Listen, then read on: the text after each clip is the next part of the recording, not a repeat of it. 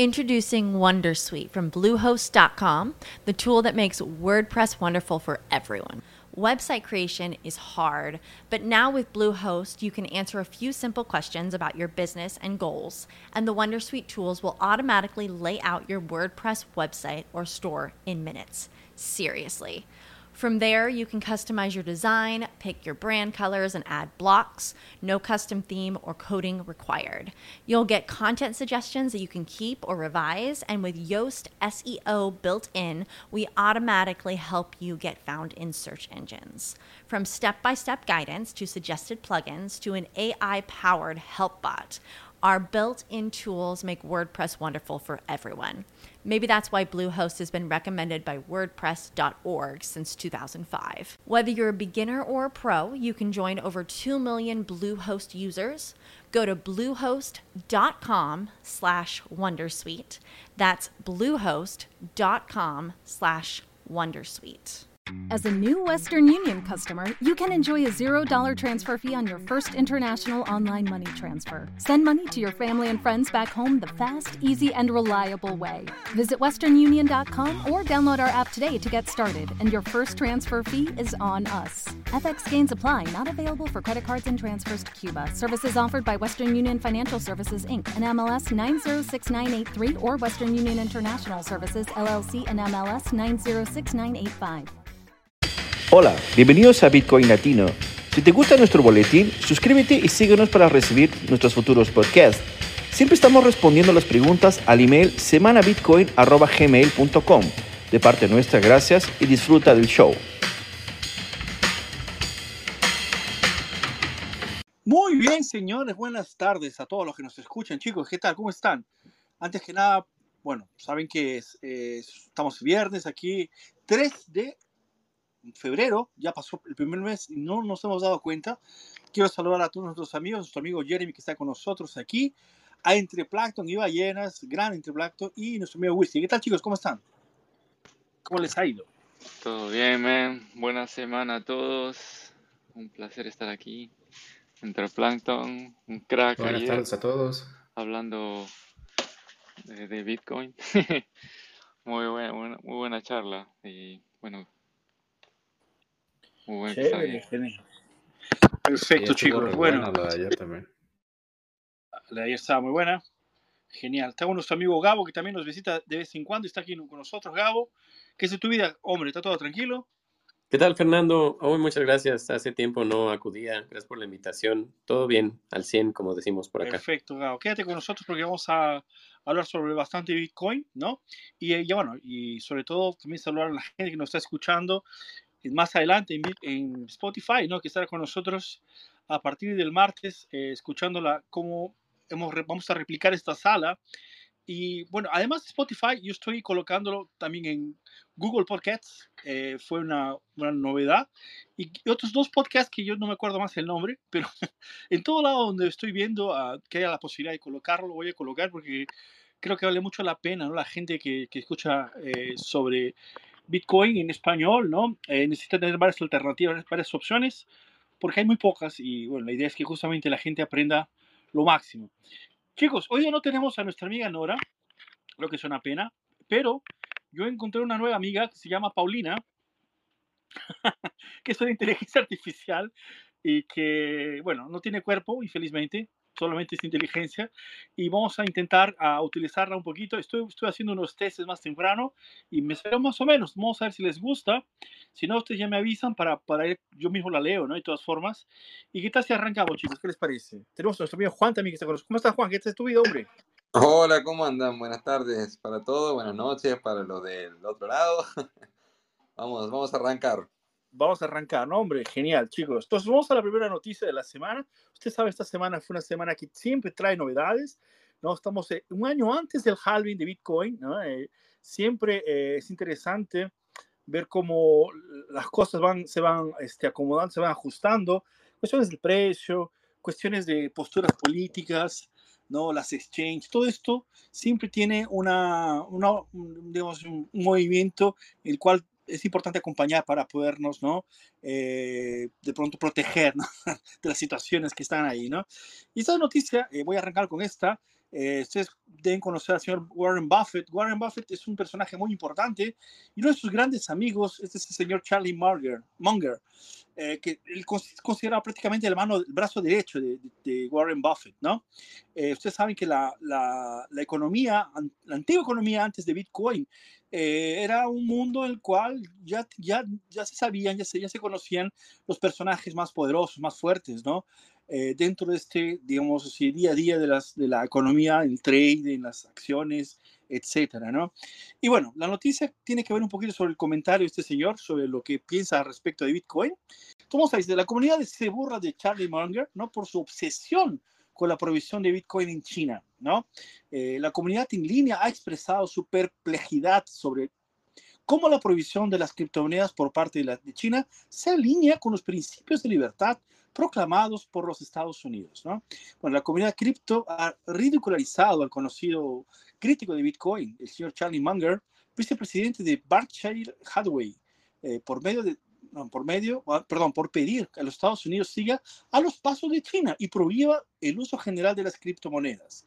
Eh, en un artículo de opinión en el Wall Street Journal, el veterano inversor de 99 años se ha vuelto a remeter contra las criptomonedas calificándolas de contratos de apuestas con una ventaja de casi 100% para la casa.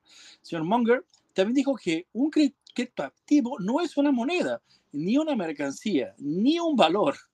Y añadió que obviamente Estados Unidos debería promulgar una nueva ley federal que los prohibiera en los Estados Unidos. ¿no? Entre comillas dice así, que debería ser Estados Unidos tras la prohibición de las criptomonedas. Bueno, una acción más podría tener sentido sería agradecer al líder comunista chino su espléndido ejemplo de sentido poco común. Eh, bueno, la, comunidad no tardó en reaccionar a los últimos argumentos de Munger contra las criptomonedas y muchos expresaron su perplejidad ¿no? sobre cómo eh, medidas como la prohibición de las criptomonedas de China se comparan a las proclamaciones de Estados Unidos ¿no? y apoyan a la libertad. Otros también se burlaron, ¿no? Por no entender que las criptomonedas son prácticamente imposibles de prohibir. De hecho, incluso después de prohibir las cripto en 2021, China ha seguido siendo el segundo mayor minero de Bitcoin en el mundo y la posición de Bitcoin aparentemente sigue siendo igual o sigue siendo legal, ¿no? Eh, además, la, la, idea de levantar la prohibición de las criptomonedas ha estado flotando en China durante un reciente tiempo, ¿no? El tiempo actual, me parece, ¿no? Tuvimos noticias que hablan sobre el tema también. Bueno, eh, según los datos de American Gaming Association, los casinos y las aplicaciones de, de juegos móviles de Estados Unidos alcanzaron una cifra récord de 54 millones de ingresos. Bueno, eso no tiene que ver mucho con lo, con lo, que ellos dicen al respecto. Es por la comparación que él hizo sobre los juegos, ¿no? Eh, bueno, en fin, eh, volviendo a la idea de nuestro amigo Charlie Munger. Ustedes saben que los Estados Unidos, por muchos, muchas, muchos muchos, muchas décadas, así, ¿no? Y, Europa en general, algunos países de Europa más que otros, siempre han tenido mucha libertad para poder hacer negocios, han tenido mucha libertad para que los, los emprendedores en general pudieran completar su sueño, ¿no? Existe esta idea del sueño americano, que creo que American Dream, ¿eh? que cualquier, cualquier ciudadano del mundo ha escuchado de una forma u otra a través de, de las películas, a través de la literatura, ¿no? Es algo que es muy popular. Eh, y, por qué esto? ¿no? Porque esto ha generado que las personas en este país tuvieran las posibilidades de crecer, de hacerse, hacerse con mucho dinero, eh, claro, sirviendo ¿no? de forma eh, pacífica a, sus, a sus clientes y por consecuencia estos clientes retribuían con dinero y eso hacía que la gente gane y creciera ¿no? en sus empresas. Eh, y a través de este tipo de economía libre, de libertad, ¿no? que los Estados Unidos han generado, personajes como este señor Charlie Munger, que con los 99 años, ¿no? ya después de estar en, prácticamente en, en, la parte alta de la pirámide, eh, pide que no haya más libertad. ¿no? Simplemente le parece que no, que la libertad era buena solo para tal vez personas como él, ¿no? o personas de, con las características que por algún motivo eh, piensa que son diferentes, ¿no? Y, el resto de las personas que estamos aquí abajo queriendo buscar nuestro sueño americano, no vamos a tener más esta libertad, ¿no? Y, él dice que, bueno, Bitcoin no tiene ningún valor y todo lo demás. Y eso creo que es muy común, ¿no? E inclusive me parece que hay un meme del señor eh, de varios memes en internet, ¿no? De, diferentes aspectos, hablando que este, este, es un señor de mucha edad y tal vez no, no, tendría condiciones de entender la tecnología que tiene Bitcoin, ¿no? Y, obviamente eh, es un dinosaurio hablando de, de, cosas nuevas, ¿no? Y de alguna forma u otras es correcta, yo por lo menos pienso de esta forma, ¿no? Es una persona que está muy desactualizada de, lo que Bitcoin tiene, ¿no? Y tal vez, ¿no? Por vivir dentro de esta burbuja que los Estados Unidos fabrica en el sentido de la protección, que tiene esta libertad generalizada que haya comparada con el resto de otros países, ¿no? Eh, le da esta autoridad, esta autonomía de, dar estas declaraciones, ¿no? Como si estuviera eh, eh, las condiciones, ¿no? De, de poder eh, exigir esto a los estados, a, los presidentes, ¿no? Eh, es una lástima esto, ¿no, chicos? Porque, queriéndolo o no, eh, Bitcoin es una tecnología relativamente nueva, es verdad, pero, ¿no? Ya nos puede mostrar, ¿no? Que ha venido para quedarse, ¿no? O sea, y, justamente, sí, por ejemplo, Estados Unidos de un momento, así como, lo, como, como dice la nota china, también lo ha prohibido, es muy difícil que, que, que se, de, de, de, hecho, no realmente, efectivamente, suceda esta, esta, esta prohibición, ¿no?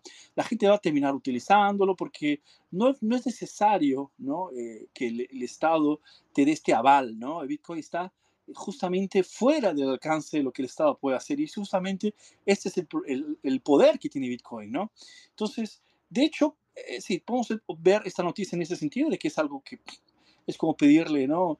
Al, al, Olmo Peras, ¿no? O sea, el Estado que prohíbe Bitcoin, ok, pues pedirle, pero que lo haga es otra historia. Eh, efectivamente, claro, ¿no? Y, y, además tenemos esta postura de lo que representa ¿no? este, este, este personaje de, de, este mercado y de los bancos en general, ¿no? Sabemos que es, los bancos y la gente que, tiene, está, que ganó el dinero mucho de la forma antigua, con el dinero fiat, con las antiguas reglas que el dinero fiat traía, ¿no? Están muy, muy acomodadas, están muy bien, de la, están felices y contentas y no quieren, ¿no? No, no, no, no piensan que sea correcto tal vez que haya más competencia, ¿no? Y que de, de, pronto se redistribuyeron las cartas de la mesa, ¿no? Pero bueno, eso es mi opinión, sé que a ustedes les parece, chicos, ¿qué les ha parecido esta noticia? ¿Ustedes lo conocen a este señor? ¿Qué, qué piensan? Yo es la primera vez que lo, que lo escucho, Fer, pero eh, lo, lo hemos hablado varias veces acá, ¿no? Es como como bien dijiste, pedirle a una persona de 98 años que se hizo millonaria utilizando el sistema tradicional, no, no está mal, es lo que conoció en toda su vida. Pero, pero bueno, todas las ideas disruptivas eh, en la historia de la humanidad siempre fueron rechazadas al inicio, sobre todo por los defensores de, de la idea actual en el momento, ¿no? Eh, pasó con todas las grandes revoluciones tecnológicas, pasó con la electricidad, pasó con, con los autos, eh, pasó con, con, todas las grandes ideas, grandes ideas disruptivas de la sociedad en nuestra historia, siempre eh, eh, eh, el padrón se repite. los detractores del momento son totalmente contra, les cuesta muchísimo digerir que ahora existe una nueva forma de hacer las cosas y ejemplos sobran. Entonces, la verdad que lo, lo, lamentable es que este tipo de personas todavía tienen mucha, mucho, las personas todavía los escuchan, ¿no? Todavía tienen mucha voz. Eh, y es triste porque por ahí algún desentendido lo escucha y dice, no, mira, este tipo es millonario, algo debe entender.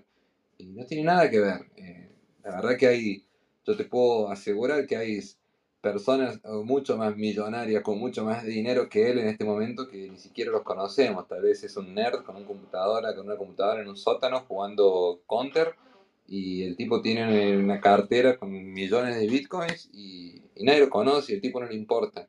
Entonces lo que yo digo siempre, eh, gracias a Dios estamos viviendo esta, esta revolución del dinero y, y, la transferencia de riqueza que se va a generar en la sociedad en los próximos años eh, va a ser algo increíble, increíble y la verdad que nosotros que estamos acá, eh, las personas que se están intentando meter en este mundo, por menos empezar a entenderlo, ya son unos grandes beneficiados de todo este sistema porque van a estar muchos pasos adelante que la gran mayoría de la, sociedad, ¿no? Perfecto, Juan, muy bien. Dime, Gabo, no sé si alguien más se anima a contarnos. Y, eh, no, de igual forma, eh, considero que también la edad de Charlie Munger lo está restringiendo a lo que él ya conoce y lo que es más seguro. y quizá lo ve como en términos de proteger a aquellas personas que ah, con irresponsabilidad invierten en forma de apuesta. Que el artículo, eh, vaya, al mencionar Charlie Munger, que es como una apuesta y hacer referencia sobre la no prohibición de apuestas, pues también es tendencioso porque tiende a em, contagiar o, digamos, a ensuciar las criptomonedas con el ambiente de apuestas como si eso fuera justificante para no prohibirlas, cuando eso no es la razón de la no prohibición, sino es la libertad de poder tener eh, nuestro capital en nuestras manos, controlado por nosotros mismos, como valor principal, ¿no? Perfecto, Gabo, no, bien dicho, ¿no? Exactamente, hay mucha confusión sobre esto y hay una, hay una creo que es, es muy fácil, ¿no? O sea, van a colgarle cualquier, cualquier peso a Bitcoin negativo, ¿no? Casino. Y eso tiene mucho que ver con las exchanges también, con, con la propia eh, publicidad, ¿no? El mundo todavía está ajustándose a entender lo que es Bitcoin, ¿no? Estamos aquí en esta sala ya más de un año hablando sobre el tema, ¿no? Y, va a aparecer siempre alguien u otro que eh, va a hacer esta confusión porque eh, el mercado quiere que lo hagan, ¿no? O sea, quien, quien, quien tiene shitcoins, quien, quien fabrica shitcoins, está interesado de que esta confusión continúe porque a partir de esto, eh, para él está ok, o sea, él vive de esto, ¿no? Chicos, llegó nuestro amigo Mari y nuestro amigo Antonio también están con nosotros. ¿Qué tal, chicos? ¿Cómo están? ¿Consiguieron agarrar la noticia? ¿Quieren, quieren dejarla para la próxima? Sí, sí, yo, lo, yo estaba cuando empezaste a contarla. De hecho, el newsletter que envié yo esta semana iba justo de eso, ¿eh? O sea, rajando bastante de JP Diamond, de, o sea, de Jamie Diamond, de JP Morgan y tal, de, diciendo eso, de que serán unos cracks gestionando dinero, pero de Bitcoin no tienen ni idea. Entonces, justo, de, o sea, esta noticia me viene perfecto para, todo lo que escribí el, miércoles. Perfecto, muy bien. No sé si Antonio te animas a contarnos alguna historia sobre Warren Buffett. Si no, vamos para la próxima. No, lo hemos hablado muchas veces. Yo creo que casi vas a tener que insertar clips con salas pasadas. Pero sí es verdad que la, premisa de la que parten Schiff, eh, Manger, eh, todos los grandes millonarios, como has dicho tú, les hace que su discurso sea impecable. O sea, que decir, su premisa es eh, como una especie de inversión, un activo, y por tanto especulativo, y por tanto cuando ellos analizan tienen razón, pero ellos no saben que Bitcoin no es eso. Eso es lo que ellos o quieren vender que sea, o, no lo han entendido, pero me cuesta pensar o creer que gente con esta capacidad durante tantos años no ha entendido lo que viene a hacer Bitcoin. Probablemente lo sabe muy bien e intentan evitarlo, ¿no? Sí, y una cosa interesante que también eh, es muy común para nosotros, ¿no? Eh, estamos acostumbrados a que una persona que tiene cierto, cierta performance en algún mercado, en alguna actividad, eh, a veces se, se, se, le, él mismo se da la autoridad, o los publicitarios le dan la autoridad, o los periodistas, los medios de comunicación le dan, la autoridad para opinar tal vez de otra cosa, ¿no? Que, aunque sea próxima, ¿no? Y a veces no, no tiene mucho, mucho sentido, ¿no? Yo me acuerdo en la época, en la época de los 2090, que me acuerdo que le preguntaron a Pelé, ¿cuál sería el campeón de la, del mundo y él decía que era Colombia, ¿no? Y después Maradona como, como director de la selección, nuestro amigo Juan debe saber cómo que era, ¿no? no necesariamente porque una persona sea bien, esté bien en una área, ¿no? Necesariamente vaya, vaya a hacer bien en la otra. O sea, es bueno diferenciar las cosas, ¿no? No porque Bitcoin sea una, tenga la carga económica, porque es una moneda, eh, necesariamente es, solo esto, ¿no? Es más que esto, ¿no? No sé si, si tenemos a a dar tu opinión sobre el tema. ¿No? Vamos, no. No, no, no, yo creo que ya cubrieron muy bien todo, ¿no? Y lo acabas de decir ahorita al final muy bien. Bitcoin es más que solo una moneda, ¿no? Y con eso yo me quedaría, ¿no? Si Charlie Munger y Ray Dalio y los demás se quedan con esa idea, pues, pues está bien, digo, no es para todos. Papá está poor, ¿no? Sean felices quedándose pobres. Sí, va, a ser difícil, pero no va a ser, no va a ser imposible, ¿eh? dejaron la puerta abierta. Muy bien, chicos, dale. Entonces vamos a la siguiente. Ustedes van a continuar escuchando mi fantástica voz y mi dicción maravillosa, porque yo tengo ahora la próxima noticia que habla sobre un poquito de cómo andan las cosas aquí en América Latina. Ustedes saben que América Latina, eh, aunque somos muchos países, estamos en gueto en todo lado. ¿no? Siempre nos reunimos para hacer una, un restaurante latino, siempre, siempre atrae a, a otros latinos, ¿no? y bueno, en realidad tenemos muchas cosas en común, ¿no? Eso es natural, ¿no? Porque hablamos español y porque, ¿no? Es, eh, prácticamente pensamos muy parecido, ¿no? Y infelizmente también tenemos muchos defectos muy parecidos, ¿no? Como por ejemplo, eh, pensamos que la democracia nos va a ayudar de alguna forma y bueno, elegimos, ¿no? Eh, como candidatos a gente que no tiene ninguna competencia muchas veces. Y bueno, e, en ese sentido, yo tengo este, esta información que habla sobre una, la noticia, ¿no? Es decir, la radiografía de los pagos digitales en América Latina, porque Ustedes saben que la, red bancaria latinoamericana es muy antepasada, muy anticuada, no muy vieja, y hemos ido mejorándola con el tiempo y aparentemente estamos llegando a un nivel que podemos decir que está razonablemente más o menos, como diría, ¿no? No, es, está, no está la mejor cosa, pero podemos decir que está entrando en un nuevo eh, en una fase que podría ser positiva. Entonces, esta noticia también está en Cointelegraph, ¿no? Y como dije, el título es Radiografía de los pagos digitales en América Latina y la noticia dice, dice así, los brasileños se eh, destacan en el uso de las tarjetas de crédito, 82%, en un estudio de Rapid que analiza y, y, compara los métodos de pago preferidos y la adopción de tecnología fintech en los siete países de la región. Sí, el comercio transfronterizo regional es una oportunidad cada vez más accesible para las empresas locales en América Latina, comprender cómo cada país tiene sus preferencias para realizar y recibir pagos es fundamental para las empresas que pretenden expandir sus negocios en la región. Aunque parezca uniforme, los hábitos financieros de cada nación tienen sus propias peculiaridades. Así lo demuestran los estudios realizados por Rapid, ¿no? Rapid Brasil. Por ejemplo, lidera el, eh, o mejor dicho, Brasil, ¿no? Lidera el ranking del uso de tarjetas de crédito, con un 82% de los encuestados ¿no? Eh, así que han, utilizado el método de pago en los últimos 30 días.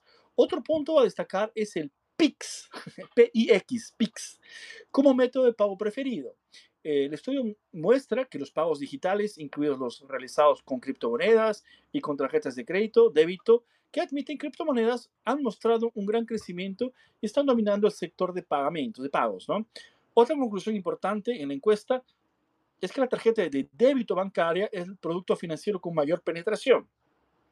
El 70% de los encuestados confirmaron tener eh, una, los mayores usuarios son los chilenos con un 86% de propietarios eh, de productos, seguidos por los argentinos con un 78% y los mexicanos con un 71%, alrededor del 67% de los encuestados brasileños afirmaron preferir este método de pago. Incluso en una gran parte de la población no bancarizada, Brasil aparece como el 69% de las personas que tienen una cuenta corriente o de ahorro. Los países con mayor tasas de acceso a, la banca son Argentina y Colombia, con el 70%. México ocupa el último lugar de los países encuestados, con solo 47% que confirman tener una cuenta de ahorros. Una curiosidad de la encuesta es Argentina, líder de criptoinversión. Entre los seis mercados encuestados, este ha demostrado ser el país que más confía en este ramo con el 41% de los encuestados afirmando que invierten en criptomonedas a través de una aplicación eh, en gran parte debido a la situación económica del país, ¿no? En gran parte no, por esto, ¿no? O sea, yo creo que, en fin, bueno, en Brasil este número es de 26% hoy, ¿no? Vamos a ver cuando pase un año de Lula, Lula como presidente, cuánto va a quedar.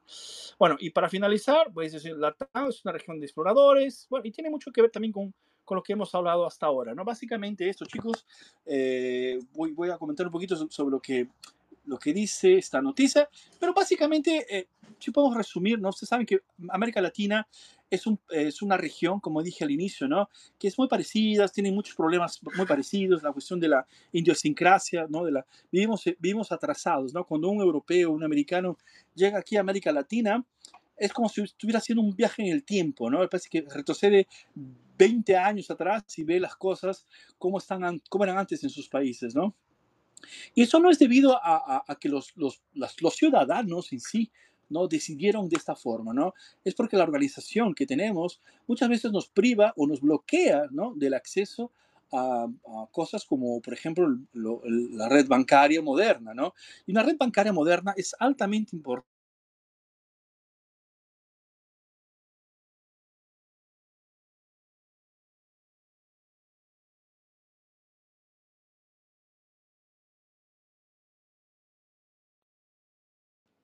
¿Me fui yo o lo perdimos a Fer? Yo tampoco le escucho, Juan. Lo perdimos. A ver, para que le escriba a ver si. Si vuelve, si no, le O le ha entrado una llamada telefónica o cualquier eh, complicación. No, porque cuando le entra una llamada generalmente aparece el simbolito, ¿no? Bueno, no te fíes tanto de la aplicación, ya sabes.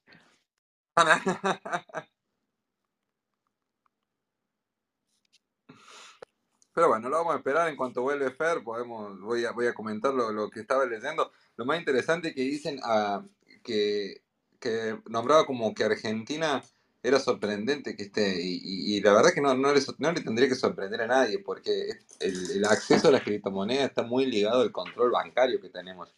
En Argentina, por ejemplo, no, las personas no tienen acceso al dólar, son prácticamente obligados a, guardar esos pesos que, no valen absolutamente nada y tener esa reserva de valor.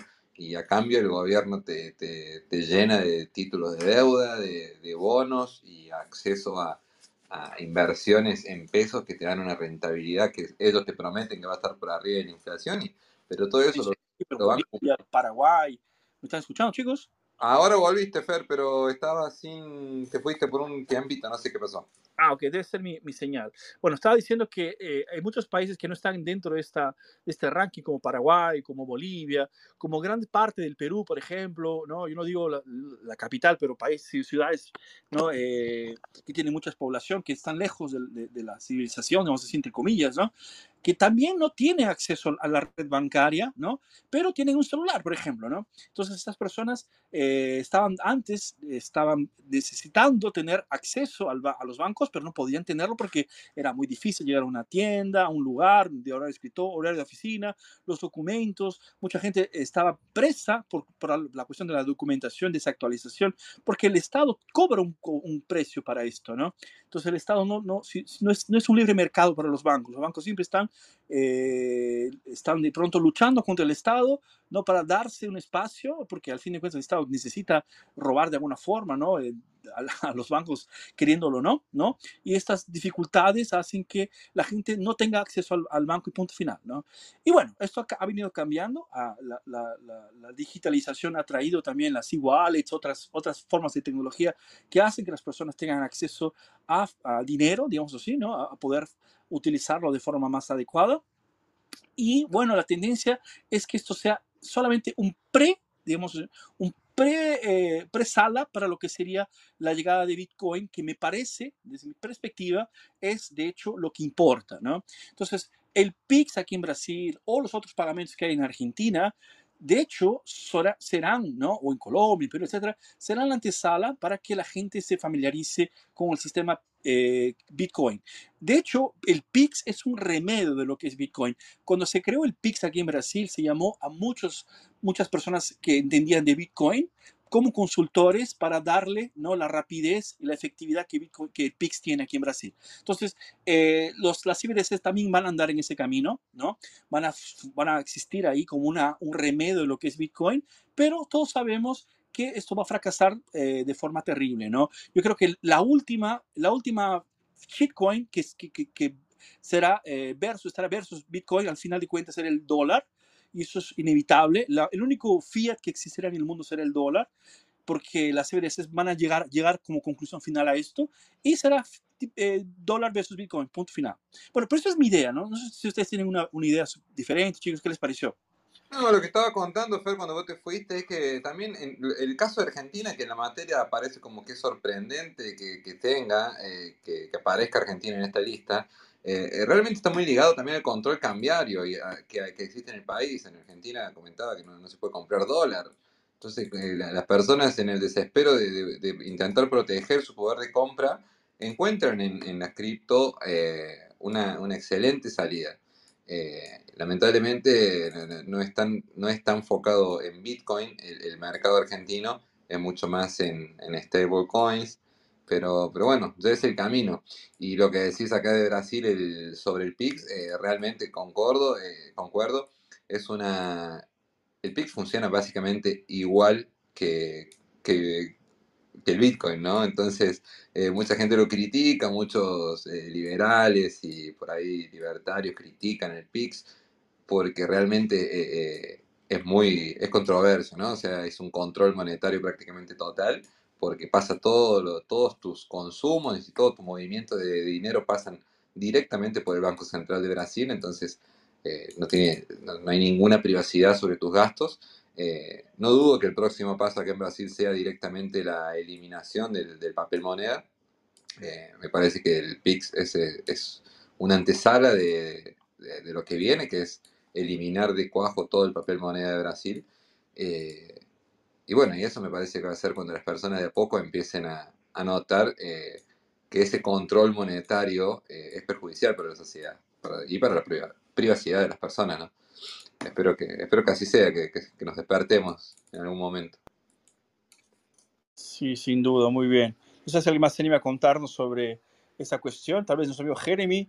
¿Ha habido un cambio crees que? Yo creo que sí, ¿no? Siempre nos cuentas que la gente ahora tiene un poco más de autonomía, independientemente de lo que eh, Bitcoin tiene como valorización, digámoslo así, ¿no? Siempre el hecho de poder gestionar tus propias cuentas con tu celular sin tener que ir a un banco, hacer las filas, las ATMs y todo lo demás. Yo creo que eso de alguna forma es, es hace parte de la calidad de vida, ¿no? No sé, tengo esta impresión.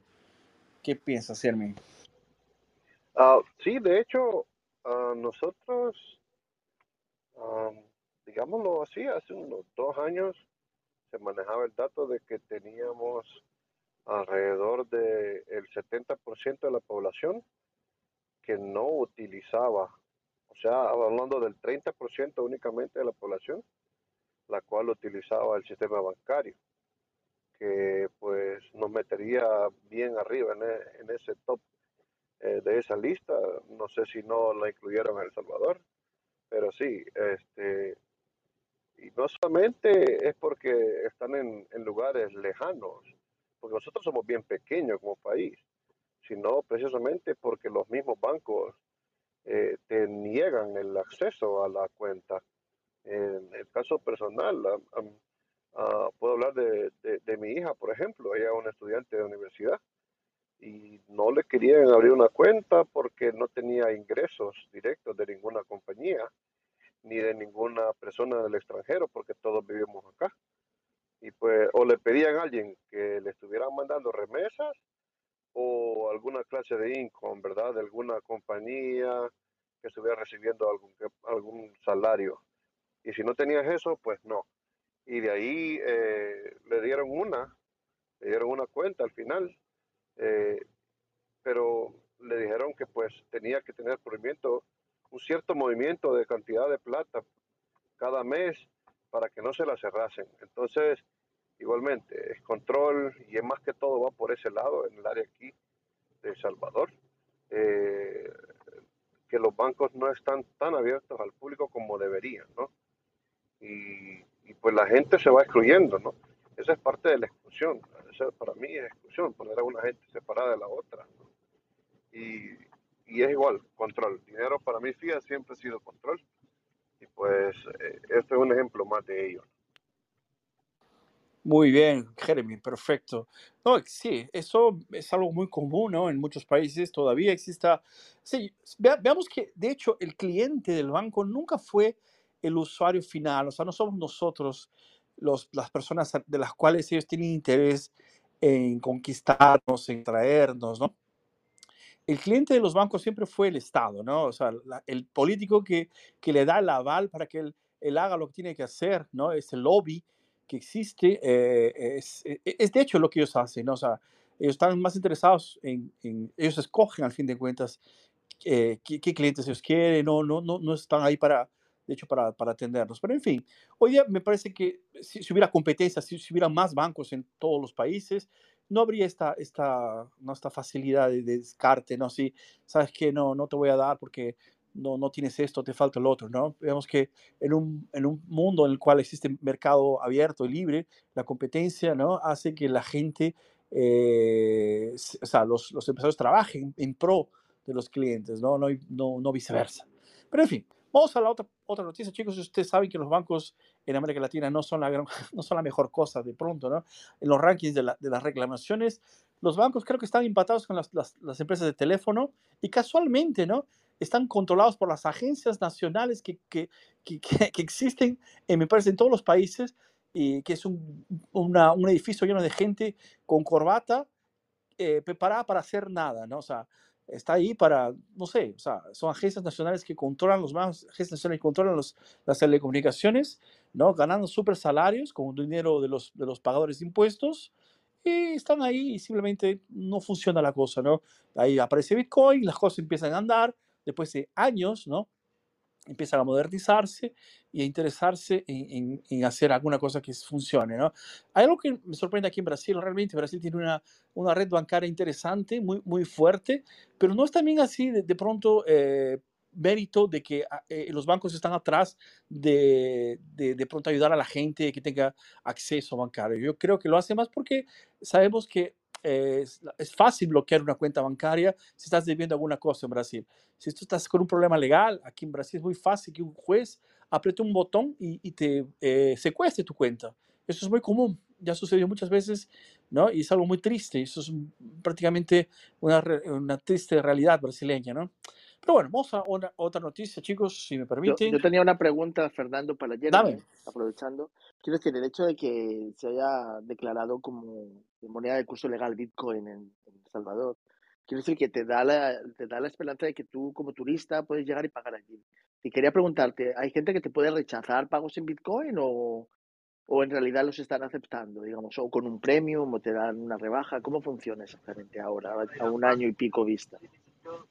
Sí, fíjate que ah, depende de la estrategia que ustedes, uh, vaya, como, como turista es distinto y como comercio es distinto. Se ha abierto este, digamos, este mercado, el cual te, te permite, pues, atraer a ese tipo de, de específico de clientes.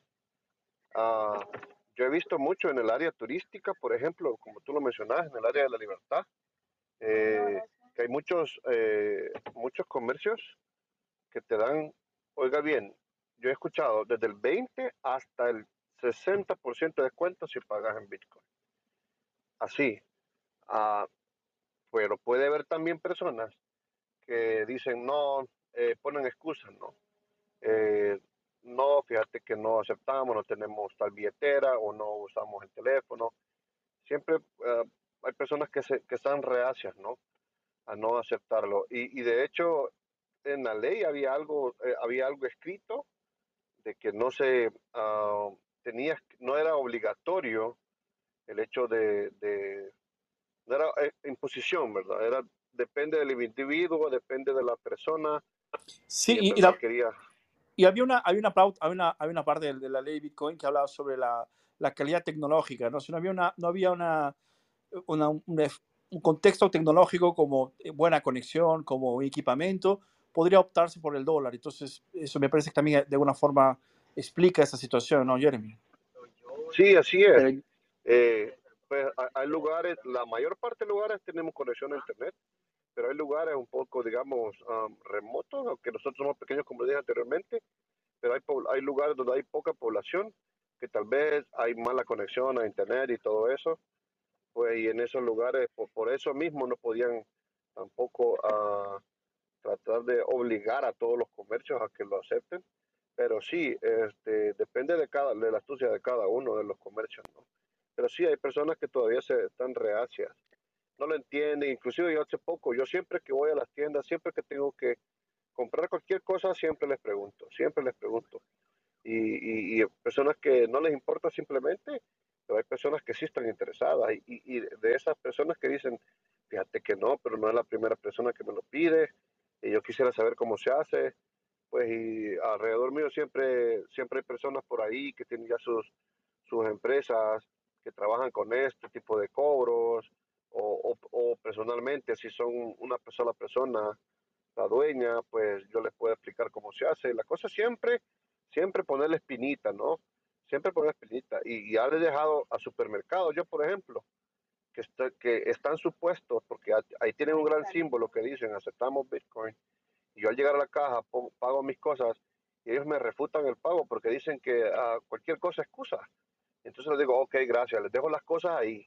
No es por ser rudo, no es por ser mal educado, pero, o sea, yo como cliente le estoy exigiendo a, a ellos, esa es mi forma de exigirle a ellos, de que se hagan, que se empiecen a hacer los pagos en Bitcoin eh, en las sucursales, ¿no? Esa es mi forma de hacerlo. No sé si estará bien o estará mal, pero al final ellos me conocen y, se recuerdan de mi cara. La próxima vez que entro al local, les pregunto, hey, ahora sí, ahora sí.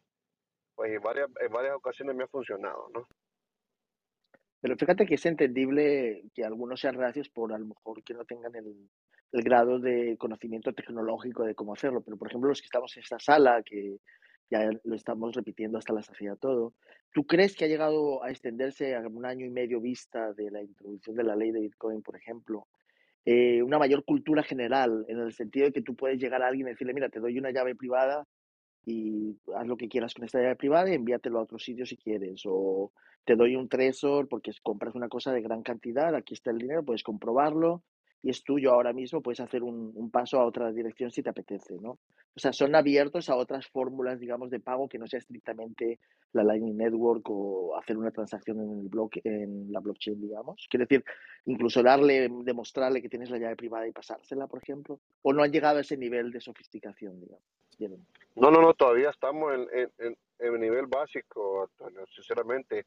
Es difícil no sé, e-, es, complicado. Yo creo que sería tal vez ir a una tienda de, venta de coches o de casas, ¿no? Porque vamos, vamos a hablar de una transferencia arriba de un Bitcoin, ¿no? Tal vez sea un, em, un costo, ¿no? Una empresa que, tenga este tipo de, de, productos, servicios, tal vez es una agencia de viajes, tal vez alguien que venda pasajes, no sé. Eh, yo creo que en ese sentido, para este tipo de, de, intercambios, que son muy usuales, yo, yo, yo, vi eso también en Argentina, eh, la gente vendiendo, vendiendo casas, vendiendo cosas en dólares, ¿no? O sea, el día a día la gente se mueve en pesos porque, bueno, es lo que hay, pero imagínate vender un departamento en Argentina en dólares, ¿no? O sea, eh, disculpe, en pesos. Es imposible, ¿no? No, no tienes condiciones de hacer el cálculo, es, ¿no? Infelizmente, Juan, ¿sabes, no? Eh, no hay cómo. Entonces me imagino que... Fernando, de hecho, los departamentos contables supongo que ya en El Salvador están alertados y pueden mantener Bitcoin como si fuera divisa, ¿no? Me imagino, Jeremy. Quiere decir que los ingresos en Bitcoin los pueden declarar que no los han movido y se han cambiado de Bitcoin a dólar o a lo que sea, entonces simplemente lo, lo representan en sus balances, ¿no? Ha llegado a ese, sí. Eso sí se soporta, ¿no? Sí, hay, hay, hay instalado, de hecho, departamentos específicos en contaduría ya de de parte del gobierno y con todos los impuestos, porque se pueden pagar los impuestos también en Bitcoin.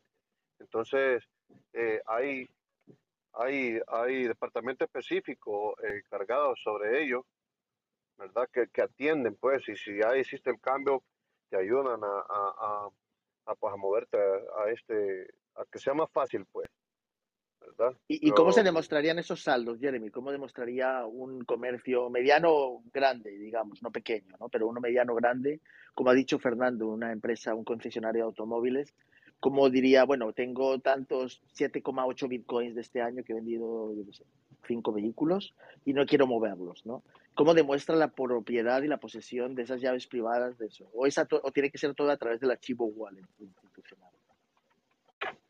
La mayor parte de personas y, comercios, como es, digámoslo así, es lo más común que se está utilizando, eh, lo hacen con Chivo Wallet, porque está amarrado directamente al gobierno. Entonces, eh, hay como más facilidad, ¿no? Entonces, es de tu propiedad y son cuentas distintas. Es decir, cuando abres una cuenta de usuario normal, es distinta a la cuenta de usuario de empresario. Entonces, son, digamos, cuentas especiales. Eh, gracias, Jeremy. Perdona que te acribilla preguntas, pero es muy interesante porque tú vives, digamos, ese, esa avanzadilla ¿no? en, nuestra sociedad, que es realmente el primer país que, que, da el paso al frente con los riesgos que eso tiene, con el miedo que eso puede provocar en su, en su población y tal, ¿no? Entonces eres un poco como, sois como los, no diría conejillos de India, sino como lo, la vanguardia de, de, todo esto, ¿no? Entonces es muy interesante ver cómo va evolucionando. Disculpa las preguntas. No, no, no, estamos a la orden, para eso entramos acá, para estudiarnos todo. Y de hecho, Fernando, te, pongo un ejemplo. Por ejemplo, tú tienes uh, dos pupuserías, dos, dos ventas de pupusas, que es la comida nacional de acá. Y, y pues tú no quieres que en tu, en tu um, billetera que dejas ahí, porque tú no estás físicamente ahí, eh, el cajero tenga acceso a poder mover las monedas de aquí para allá, de aquí para allá, ¿no? Entonces, son cuentas especiales específicamente para las empresas, entonces tienen sus limitantes, ¿no? Solo cobros y, se hacen de, de, forma restringida, ¿no? Y, pero el acceso eh, lo tiene únicamente el dueño de la empresa para que él sí pueda decidir si quiere ligarlo a una cuenta bancaria o si quiere eh, mantenerlo en su cuenta personal de Bitcoin. Ella ahí es decisión de cada uno. Y son cuentas distintas para las empresas que ya facturan más y es mucho más fácil para ellos también declarar impuestos y todo. Y una cosa, Antonio, aquí en España, para decir que tú tienes los Bitcoin de que has vendido y demás, lo único que tienes que enseñarles es la, dirección, la dirección de Bitcoin, donde, donde está, y solo con esa dirección ya vale. Dices, mira, la dirección BC1Q, no sé qué, no sé qué, hay un saldo de, como tú decías antes, 7 Bitcoin. Vale, pues Hacienda ya da por hecho que esos 7 Bitcoin son tuyos. O sea, no necesitas enseñarle la llave privada ni nada de esto, simplemente la dirección pública. No, no requiere ni siquiera la firma de un mensaje demostrando que eres el poseedor de la llave privada. Es que si pues no eso me parece un nivel de catetismo bestial. O sea, imagínate, Omar, qué situación. No, pero cállate, cállate la boca, hombre. ¿De qué estás hablando? Pues entonces hay que, hay que decirle, hay que decirle al impostor de Satoshi que se vaya a vivir a España ahora mismo y que diga que tiene todos esos Satoshis, ¿no? sí, sí, sí, tú puedes decirlo, pero aquí en España vas a va a decir Satoshi, mira, esto a mí me costó cero y ahora vale 50 mil millones. Y te van a decir, vale, pasa por caja y paga el 46% de esa diferencia. No, pero ha pasado ya mucho tiempo, ya no hace falta pagar ningún tipo de impuesto. ¿eh? Ha caducado, digamos, la necesidad de pagar impuestos. Por ello no, no, caduca eso. Sí, ¿eh? sí, actualiza. No, míratelo bien porque a partir de determinados años, cinco años. Eh, eso es que prescriben las cosas y demás, pero tú ahí es un incremento de patrimonio. O sea, es como si dices que compras un piso ahora y en 20 años lo vendes y no vas a pagar. Vas a pagar como un campeón, vaya. Pero bueno. Vas a pagar el incremento, ¿vale? La ganancia. Pero estamos hablando de bienes inmobiliarios, quiere decir que están muy, muy regulados, especialmente en España, ¿no sabes? Eh, pero lo consideran igual. ¿eh? clara. Consideran igual un bien inmueble que el oro, que Bitcoin. O sea, lo consideran todo igual. Mira que, mira que me alegro de haberme escapado de la jurisdicción correspondiente. Sí, muy bien, chicos. Y, no mires atrás, ¿eh? O sea, tú solo para adelante. O sea, no, no mires aquí que, solo te vas a asustar. Al Salvador. Para El Salvador, gente, para El Salvador. No, ¿sabes qué cosa? Yo creo que es súper entendible lo que Antonio, la curiosidad que Antonio tiene, porque yo, yo también la tengo en lo que se refiere a, al a los procesos, porque queriéndolo no, el mundo fiat es, no, es, no es un mundo, eh, si es, es una gran estafa, es una pirámide, es horrible, es un sistema que los seres humanos hemos utilizado por siglos, ¿no? Y por consecuencia hemos, hemos perfeccionado, en el sentido entre comillas, perfección, ¿ok? perfeccionado en los límites que él tenía para diferentes cosas, ¿no? Como por ejemplo seguros, contratos, eh, división de, de, de, de, acciones, etcétera, etcétera, ¿no? En la parte de la contabilidad, ¿no? Eh, la parte de, de, la, de, la, de, hacer, por ejemplo, eh, no sé, alquileres, cosas de ese tipo, ¿no? Entonces, todo esto eh, que, existe, que ya existe en el mundo fiat, de alguna forma u otra va a tener que ser llevado a Bitcoin. Es por eso que es importantísimo ¿no? Ver cómo este ecosistema va creciendo, ¿no? Y, y cómo, por ejemplo, esta parte tecnológica, sin duda, eh, tiene mucho, mucho a prosperar, mucho a crecer, mucho a modernizarse, ¿no? Y, y mientras más gente participe de este, toda esta evolución, ¿no? Vamos a, a, a observar y, y, y, aprender con cosas nuevas de esto, ¿no?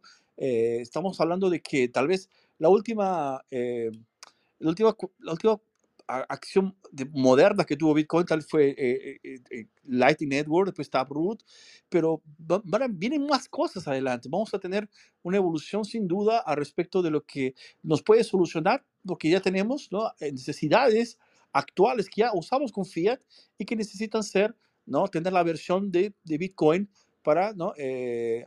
ajustarnos, ¿no? porque ya estamos acostumbrados a esto. ¿no? Una cosa así va a ser un seguro de vida, por ejemplo. ¿no? Pero bueno, Vamos a, la siguiente noticia que tiene que, ver un poquito con esto también que estoy hablando, porque si de un lado eh, una parte tecnológica está creciendo y está demandada, y es una demanda real, ¿no? Estamos, ahora, ahora mismo estamos sintiendo en la piel la necesidad de que exista, ¿no? De otro lado, tenemos una otra demanda que está digamos, estallando como una burbuja, ¿no? Porque a nadie más le interesa y estamos viendo que la gente que invirtió en esto pensando que iba a hacerse millonario, que iba a jubilarse con esto, ¿no? Con las acciones de esas empresas big techs, ¿no? Eh, como Meta, como, no sé, Alphabet, etcétera, eh, están sintiendo ahora la explosión de una burbuja nueva, ¿no? Y esta noticia tiene un poquito que ver con eso, porque hay muchas personas que consideran Bitcoin también como, una, como si fuera como una acción, ¿no? Lo colocan dentro de, de una, una, inversión, ¿no? Así, al, como si fuera Alphabet, como si fuera Meta, y esta noticia tal vez nos tenga que dar un poquito de esta, esta noción de que no, bueno, son cosas diferentes y también leer un poquito de cómo están las cosas dentro de este nuevo universo, ¿no? El cual las Big Techs ya no son lo que, lo que eran, ¿no? Bueno, esta noticia también está en Cointelegraph, dice así, ¿por qué hay tantos despidos en el sector tecnológico, ¿no? Big Techs y Bitcoin, Big Tech y cripto, hablemos correctamente y contextos, ¿no? Bueno, dice que Amazon, Alphabet, Microsoft, Meta y Apple, las Big Techs son las cinco grandes tecnológicas que dominan por tamaño e importancia el mercado bursátil estadounidense eh, en lo que respecta a su capital, capitalización de mercado, los gigantes tecnológicos combinados ya superan a los gigantes energéticos, Big Oils, ¿no? como Exxon, Mobil, BP Chevron, Shell, ¿no? y su valorización combinada excede los 3 billones de dólares y representan los más de 40% de Nasdaq, o sea, 100, ¿no? Eh, la correlación positiva entre Bitcoin y las Big Techs ya es evidente, ¿no? Eh, bueno, en un principio se pensaba que Bitcoin tendría una correlación positiva con el oro debido a las, las coincidencias ideológicas de sus dos bandos promotores. Bitcoin, al ser el oro digital, era presentado por, por, la comunidad como un refugio seguro por la escasez de suministro. Tanto eh, el escara, eh, escarabajo de oro como el Bitcoin del militante comparten a nivel ideológico raíces libertarias. Son corrientes esencialmente conservadoras y antiestatistas, es decir, en teoría ambos activos señal, eh, serían comprados por los mismos, por las mismas razones, ¿no? En teoría, eh, la internacionalidad eh, sería la, la, misma, lo que convertiría en ambos activos en gemelos de conducta, ¿no? el asunto va así, ¿no? La emisión flexible del dólar se rige por una visión progresista keynesiana. De, esto hace que su valor se diluya con el tiempo un sistema de dinero duro, por otro lado, eh, preserva el valor del dinero en el tiempo. Aquí los e-, elementos claves son los, el suministro y no intervención estatal. En este sentido, los defensores del padrón oro y los promotores del padrón Bitcoin manejan narrativas prácticamente idénticas. Debido a esto, se puede llegar a pensar que el comportamiento de ambos mercados puede ser bastante similar y no es el caso.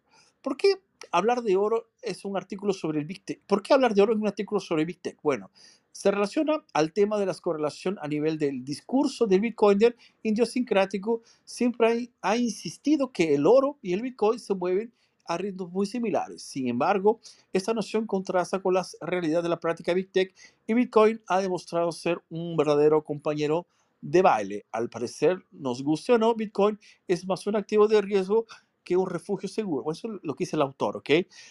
Obvio que es un activo de crecimiento más que de estabilidad. Su elevada volatilidad es lo que delata su verdadera naturaleza, por lo que, bueno, porque es un refugio seguro, eh, volátil eh, o un oxímoron.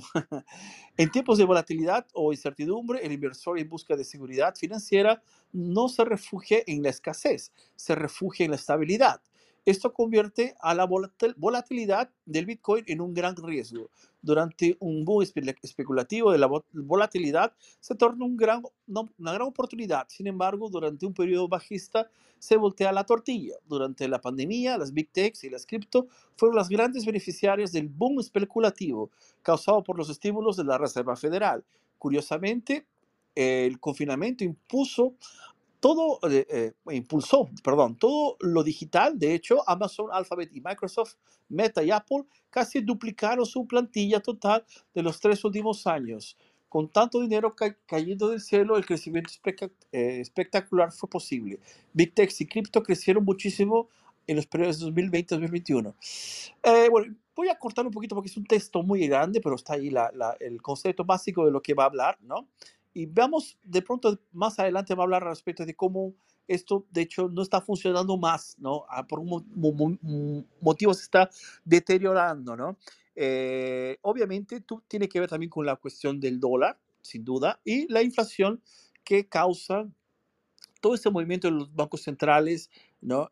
Eh, y una cosa interesante, ¿no? Que hay una relación entre pandemia y estas empresas de telecomunicación, ¿no? Google inclusive, qué, qué casualidad, ¿no? Que, no sé, que había censura. Bueno, en fin, tal vez eso podemos hablar de otra, de, otra sala, pero es interesante esta relación que ellos tienen y cómo se ganó plata en este lado haciendo lo que eh, alguien quería que hagan, ¿no? Pero volviendo al tema de, de la, de, falta, la falta de, de, pronto, o mejor dicho, la, esta pérdida de trabajo de esta gente que está saliendo, estas, estas empresas están cerrando, están, están cayendo dentro de los rankings ¿no? que tenían dentro de las bolsas, la gente está parando de invertir, ¿no? Porque saben que no, es, no tienen más para dónde crecer, ¿no? De hecho, hay un ciclo en todo esto, hay un ciclo de las burbujas, ¿no? Que pues, podemos hablar respecto, inclusive se habló de la, energía aquí, tenemos las .com, tenemos los bienes raíces de la década pasada, tenemos eh, la internet, etcétera. Todo esto son, son ciclos de burbujas que son financiadas o son estimuladas por los bancos centrales, mejor dicho, por el Banco Central Americano, ¿no? Entonces, esta, esta ayuda, este dinero que es, eh, colocado en el mercado, ¿no? La gente lo guarda, ¿no? Y, compra estas cosas pensando que va a multiplicar. Y de hecho, no tienen ningún sentido eh, eh, para el futuro si es que estas empresas simplemente están ganando dinero sin producir, producir nada de hecho de beneficioso para, de pronto para las personas. No, eh, no estoy diciendo que no sean inútiles, que no funcionan, que, que no sirven para nada. No, no, es esto. O sea, están ahí, son empresas que, están, que funcionan, que tienen eh, una, un servicio para, para, la gente que lo, que lo, utiliza, pero mm, tal vez no, no serán o no son más estos líderes ¿no? que encabezan la inversión y que tendrán ¿no? Eh, el desarrollo tecnológico adelante. Hoy día tenemos Bitcoin como una, un elemento que si bien es cierto el autor del, artículo ya lo ha colocado a la par del oro, ¿no? Por el sentido de la, de la, de la escasez más que nada, ¿no? De la estabilidad. Pero veamos que mismo si, si, acompañamos los últimos, vamos, 30 años de bolsa, 30 años de Bitcoin y 30 años, 30 años de Bitcoin es difícil, ¿no? 10 años de Bitcoin, vamos, y 30 años de, de bolsa con 30 años de, de, oro, y cuando aparece Bitcoin, veamos, vamos a ver que cómo crece y, y, y, y, obviamente el mercado sube y baja y es natural que sube y baje porque es un mercado libre y eso es lo que hacen los mercados libres, ¿no? Eh, reaccionan a movimientos ¿no? humanos y el Bitcoin continúa firme creciendo, ¿no? E independientemente de, de, lo que sucede con, por ejemplo, la bolsa, lo que sucede con el oro. Y el oro, por ejemplo, no. El oro tiene un comportamiento, ¿no? Eh, veo que parado y, y, va para abajo, ¿no? Eh, es interesante ver tal vez este cuadro, no está aquí, pero si tienen la oportunidad de verlo después, búsquenlo, ¿no? Eh, y, veamos que mismo eh, siendo Bitcoin comparado con el oro, se comporta diferente, ¿no? Mismo Bitcoin comparado con las acciones, estas Big Techs, ¿no? Porque es una acción de tecnología, entre comillas, digamos. Hay gente que lo puede categorizar así, ¿no? inclusive la SEC de alguna forma lo relaciona como si fuera de alguna forma a, este tipo de, de, universo de tecnología. Y, y si bien esto tiene tecnología, no es solo esto, ¿no? Entonces, ese es una vez más, ¿no? Este paradigma de Bitcoin que está en tecnología, que está en economía y que también no está, ¿no? Porque es más que esto. Entonces, eh, es, una es, una cuestión interesante. Yo pienso que el futuro del capital se va, que va a salir de estas big techs va a tener que ir a algún lugar, ¿no? Yo no sé cuál será ese lugar, pero yo sé que mi capital, que nunca estuvo en las big techs, eh, tal vez algún día, ah, un tiempo atrás, mucho tiempo atrás, y eh, tal vez a una hora pasó por mi cabeza colocar dinero en Google, ¿no? Porque me parecía que era la, empresa del futuro, etcétera, etcétera. Pero yo creo que hoy día no tengo, no tengo duda de que Bitcoin es para mí una inversión, ¿no? Eh, también, además de una forma de dinero que lo utilizo, que intento, intento, intento, utilizar constantemente. Pero bueno, es una cuestión ¿no? de, de ver el mercado. Yo sé que hay, pues, hay gente que no le gusta este tipo de noticias porque tiene que ver mucho con el mercado, que tal vez no es bueno mezclarlo con Bitcoin, pero no sé si ustedes tienen una, una visión parecida o, qué les ha parecido este tipo de, información, chicos. Buenísimo, buenísima la información. No, eh, hay los despidos a nivel de grandes compañías eh, tecnológicas es bastante importante últimamente. Todas estas grandes, los top 10, eh, están despidiendo masivamente a gente. Tengo amigos en Microsoft que también, uno de ellos ha sido despedido, el otro sigue ahí, pero ahí agarrándose con las uñas. Y, otras compañías también que son un poco más pequeñas también están, están teniendo problemas. Y todo esto está relacionado con la liquidez que, se está secando, eh, que, ha retirado el Fed del mercado eh, y ha puesto presión en todas estas eh, compañías que tienen alta, altos niveles de deuda y, son dependientes de, de, lo que es deuda, deuda barata, ¿no? con intereses bajos, son capaces de todas esas empresas son capaces de aumentar su nivel de deuda y, con esa deuda comprar sus propios stock y, y, pompear el valor de sus propios stocks. Es una es, la forma en la que hacen. Por ejemplo, lo que hizo pues, a Mera. Mera hace un par de días salió en su reporte, lo que hizo fue primeramente despedir a 1.500 personas, eh, cortar sus gastos y comprar como 40 billones de dólares de su propio stock. Eso es, eh, es un poco desagradable las cosas que pasan ahí. Pero bueno, eso es eh, lo que están pasando los grandes techs ah, y, y, la economía en general está muy, muy débil eh, en Estados Unidos y, y, por ende va a tener repercusiones mundiales la curva de intereses del, Estado está severamente invertida, lo que quiere decir que en los próximos, eh, lo que indica que en los próximos meses vamos a tener probablemente una recesión económica eh, en Estados Unidos y probablemente mundial. Y eh, la pregunta es si va a ser una recesión leve o severa. Eso sí está difícil de saber. Ah, y volviendo a Bitcoin, Bitcoin es, eh, obviamente no es, una, no es un stock, no, es, eh, no tiene ninguna relación con, con, ninguna empresa, pero está, está, está ligado y está asociado como si fuera un activo de, alto, de alta volatilidad así que, y, y tiene, tiene, una relación directa de la liquidez en el mercado. Si aumenta la liquidez en el mercado, Bitcoin sube de valor, si si disminuye esa validez, eh, va, a bajar el precio. Es por eso que cuando haya esta recesión eh, que se viene, eh, probablemente el precio va a sufrir también y, en los próximos meses vamos a tener una volatilidad bastante grande. No sé si vaya el precio hacia, arriba o hacia abajo, qué sé yo, pero este año definitivamente va a estar, va a estar bastante volátil.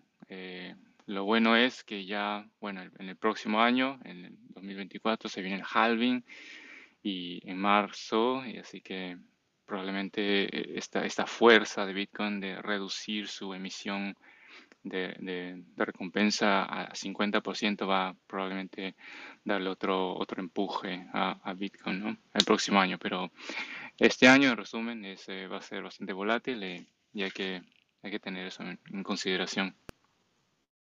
Perfecto, Whisky. No, muchas, muchísimas gracias, ¿no? Eh, queriéndolo, ¿no? Eh, hay gente que utiliza en, su balcón de trade, ¿no? También Bitcoin aparece ahí, ¿no? Es como muy común, ¿no? Tener, por ejemplo, ¿no? La SP500, etcétera, ¿eh? Bitcoin, ¿no? Oro, arroz, naranjas, no sé. Eh, porque de alguna forma es posible, ¿no? Llamamos, hablamos de dinero, ¿no? La gente también piensa en eso, lo asocia, ¿no? Cuando queremos también que la gente aprenda, además de dinero, de esta forma de, de guardar, ¿no? De, de, inversión para largo plazo, ¿no? Sobre todo, también otras cualidades que de alguna forma u otra eh, dan lo que es Bitcoin en sí, ¿no? Pero claro, cada uno hace lo, considera lo que quiere. Nosotros, obviamente, cada, si tú quieres comprar dinero para especular, simplemente para comprar y, y venderlo mañana y punto final, o sea, mm, tienes, tienes también ese derecho a hacerlo, ¿no? Nadie va a prohibírtelo. ¿no? Pero es, interesante también tal vez que te preguntes por qué la gente lo guarda, ¿no?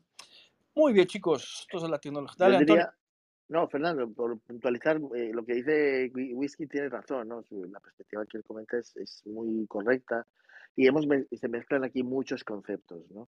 Quiere decir, es un castillo de naipes que realmente viene del año 71, el momento que Estados Unidos desliga el dólar del oro el patrón oro, como tú has comentado también antes. Y en ese sentido se está manteniendo, se mantiene por inercia, ¿no? Se mantiene por inercia porque Estados Unidos convence al resto del mundo y le vende su deuda, ¿no? De alguna manera, con lo cual no queda en evidencia que no tenía nada, que no tenía oro para responder por todo aquello que había impreso. Y se sigue manteniendo porque los mercados están todos muy intermezclados, tenemos la gesta de divisas y todos juegan a que esto funciona. Si metemos la, el Banco Mundial y la el Fondo Monetario Internacional, vemos que juegan a dar préstamos sobre préstamos sobre préstamos. Hace no mucho en Argentina le dieron una gran cantidad, probablemente para que esté tranquilo durante una temporada. Y entonces se sigue manteniendo de manera artificial. Si se pudiera visualizar, veríamos a un montón de gente burócrata sosteniendo ese castillo de naipes para que no se les, se les deshaga. Y entonces están en una trampa mortal, ¿no? Estados Unidos, ¿no? Está endureciendo la política de emisión de billete porque sabe que si no se le va de las manos, pero no lo puede hacer mucho tiempo porque tiene que, tiene que honrar todos esos, esos, bonos que van caducando y que la gente le van a pedir que, que le dé el rendimiento que le, que le, prometieron, ¿no? Y lo que está pasando en el mercado de los bonos del Tesoro de Estados Unidos es bestial. nunca ha pasado en la historia y eso seguro que Whisky lo sabe mejor. Y, y, es simplemente un síntoma. Lo que pasa es que la mayoría de la gente, lo, la persona media, eh, no entiende de lo que está pasando aquí. Y lo que hace es coger retazos de esto, Bitcoin, lo otro, no sé qué, y no sabe ni lo que está haciendo. O sea, esto, esto es como, ¿sabes? Completamente un quilombo y la gente ni, ni se entera de lo que está pasando. Tú puedes entender el mundo de la manera tradicional, como decíamos en la primera noticia con Charlie Munger, que es el de Berkshire Hathaway, ¿no? Del famoso oráculo de Obama, ¿no? Que es uno de los hombres más ricos del mundo también. Eh, o puedes verlo como que se está despedazando, o sea, que este Titanic se está hundiendo. Lo que pasa es que se está hundiendo tan a cámara lenta que la gente tiene la percepción de que todo va a seguir igual, no pasa nada, yo aquí estoy haciendo mucho dinero, como dicen en Sudamérica, mucha plata, ¿no? Mientras haga más dólares todo está muy bien. Y ese es el gran problema, la percepción de que la gente todavía, esos dólares que saca, les sirven para comprar bienes raíces, para generar más cash flow en dólares, en dólares, en dólares, hasta que se les desmonore por completo y se les venga abajo. Y a pesar de que hemos tenido ejemplos, no solo en la historia, Alemania, 1900, los años 20, ¿no? Con la entrada, digamos, con la superinflación, en países en Europa, etcétera. Hemos tenido ejemplos también en el mundo cripto, por así decirlo. hemos visto cómo a velocidad de la luz, eh, una cosa que no tiene ningún sentido se desmorona, como casos que hemos visto el año pasado en mayo, etcétera, ¿no? y se, y, se caen todos esos, ese dominó, ¿no? Esas piezas se van cayendo una tras otra y todavía estamos viendo los efectos de todo eso, ¿no? Entonces la gente sigue, sigue sin entender Bitcoin y como dices tú, Fernando, y dice Whisky, la gente lo está utilizando como una moneda de cambio, como la, la aversión al riesgo. O sea, la mayoría de los traders mundiales dicen Bitcoin, si sube, hay menos aversión al riesgo. Y si baja es porque hay miedo al riesgo. Y lo están metiendo dentro de la misma bolsa, pero porque hemos visto el año pasado que la mayoría de los bitcoins eran de papel, no eran reales, no eran en billeteras tal.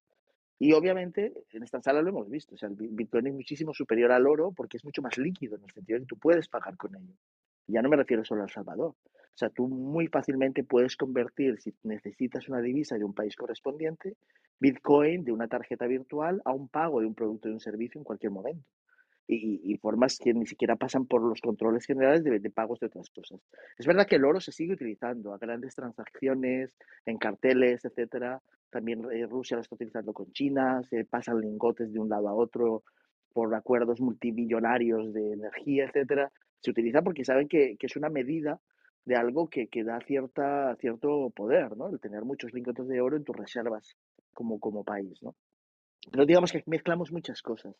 Y yo sigo insistiendo, Fernando, que la gente tiene que hacer un estudio de cómo funciona el dinero. Y empezando por lo que hace hoy mismo. O sea, quiero decir, mañana una persona va a ir a comprar sus lo que necesita comprar para alimentarse o pagar las facturas que tenga que pagar, de colegio, de lo que sea. Y lo sigue haciendo con el fiat de su jurisdicción. Y no está haciendo ningún cambio. Y esa es la medida de la inercia, ¿no? Jeremy probablemente es el más avanzado aquí, porque él puede tomar la decisión de decir, aquí dejo esta bolsa de productos si no me aceptas Bitcoin, ¿no? Pero en España, en otros países del mundo no se puede hacer. En Europa hay la ventaja de que se pasó al euro. La transición al euro es un ejercicio de que se puede hacer, de que se pueden eliminar las divisas, como fueron la ley italiana, el marco alemán, etcétera, y pasar, digamos, a una cosa completamente nueva, el euro. Pero que no todos aceptaron, porque el propio Reino Unido dijo que no, que ellos seguían con su libra esterlina. ¿no? Así las cosas, aquí mezclamos muchas cosas, pero sigo insistiendo. Bitcoin viene a reemplazar el dinero como forma líquida de pagos y también como la gente lo puede guardar. Quiere decir, no es una cosa contra la otra, no es holdear contra utilizarlo. Es ese balance entre las dos posibilidades, saber que va a subir de valor porque está limitado, obviamente, pero todavía no todo el mundo lo utiliza. La gente este año pasado ha escapado al efectivo porque le daba más tranquilidad y más seguridad. Estoy convencido que todos en esta sala, si tienes en una caja fuerte en tu casa un millón de dólares, estás durmiendo muy tranquilo, porque bueno, a, a las malas puedo pagar todo lo que necesito de comida o de las cosas que necesites de primera necesidad y algunos lujos, ¿no? Cualquier persona ahora con el dólar todavía se puede mover o con el euro, ¿no? Con otras divisas no. Y eso que es tan evidente, que decir, si tú eh, tienes guardados reales en tu caja fuerte, yo no estaría tranquilo. Ah, pero de momento funcionan, ¿no? Fernando, puedes tener unos reales ahí guardados y si vas a Brasil, pues puedes utilizarlos. Pero a lo mejor si pasan muchos años te das cuenta de que ya no es el real o no es el cruceiro y es el real y, ya, y la has liado, ¿no? Te has quedado con dinero que no vale nada, ¿no? Así las cosas, quiero decir que mezclamos muchos conceptos, Fernando, pero insistir a la gente que realmente mire lo que pasa con las transacciones. La transacción es el rey de nuestro, de nuestro día a día. Las transacciones son digitales la mayoría. Hay en efectivo, obviamente, todavía se sigue haciendo, todavía hay lugares donde se aceptan cheques, hay gente, lugares donde se acepta la palabra de una persona de que a fin de mes va a cerrar una cuenta que tiene abierta porque confían en él, etcétera, etcétera, etcétera. Analizar el mundo de las transacciones, ver cómo suceden ahora, y cómo Bitcoin resuelve la eliminación del intermediario es fundamental. El momento en que la gente se dé cuenta de eso y en mayor proporción, y eso va ocurriendo poco a poco, ¿no? El que en estas salas cae de repente, la escucha, nos escucha, somos unos cuantos locos aquí hablando de unas cosas que la gente probablemente lo que piensa es que es un scam, que esto no sirve para nada, como dicen en España los criptobros, ya le han puesto hasta nombres, hasta nombres peyorativos. Y lo ha mezclado todo en una misma cosa, ¿no? Pero yo creo que de vez en cuando cae alguien en esta sala y dice, vamos a ver qué es Bitcoin. Se sienta durante unos meses y lo estudia de verdad y se da cuenta de que resuelve la eliminación de un intermediario a la hora de realizar sus pagos. Y eso es, eso, es, eso es realmente el gran avance tecnológico que estamos viviendo en estos años de transición hasta que más gente, de una manera, una mayor masa crítica, se dé cuenta y pase de, repente, ¿no? De golpe. Y entonces tenga lugar esa hiperbitcoinización. Y cuando eso suceda, no va a dar tiempo a la gente. Sus dólares y sus euros no van a valer absolutamente nada porque nadie los va a querer. Porque no va a saber qué hacer con ellos. Pero no sabemos cuánto. Yo digo 14 años, pero a lo mejor son 30 o a lo mejor son 5. O a lo mejor es dentro de 3 meses. Quiero decir, nadie sabe. Nadie tiene una bola de cristal para saber cuándo va a pasar. ¿no? Perfecto, Antonio. No, concuerdo contigo en ese sentido. Así que los Crypto Bros, ¿no? Bueno, sí, es claro, es, fácil, ¿no? El, estereotipo es justamente esto, ¿no? Eh, yo más me considero un bitcópata que un cripto alguna cosa. Eh, no, no, tengo ningún problema en que las personas piensen que soy obcecado por Bitcoin. Tal vez hoy día parece una cosa absurda, pero más adelante tal vez van, van a entenderme, ¿no? Yo creo que es cuestión de tiempo. Y bueno, como tú lo has dicho, no sabemos 14, 30 años, va, va, a venir por ahí. Pero una cosa que es interesante que has mencionado, que me gustaría ya jalarlo o, o, o utilizar ¿no? Eh, lo que has dicho al respecto de cómo eh, Estados Unidos y los bancos decidieron ¿no? Eh, a, a, ver, a crear una fórmula ¿no? de, de pronto crear el fiat y a partir de esto ¿no? Eh, hacer que los países tuvieran su propia financia, propio financiamiento sin necesidad de ningún recurso como el oro, por ejemplo, de, de darle lastro, ¿no? darle, un, darle peso para la moneda.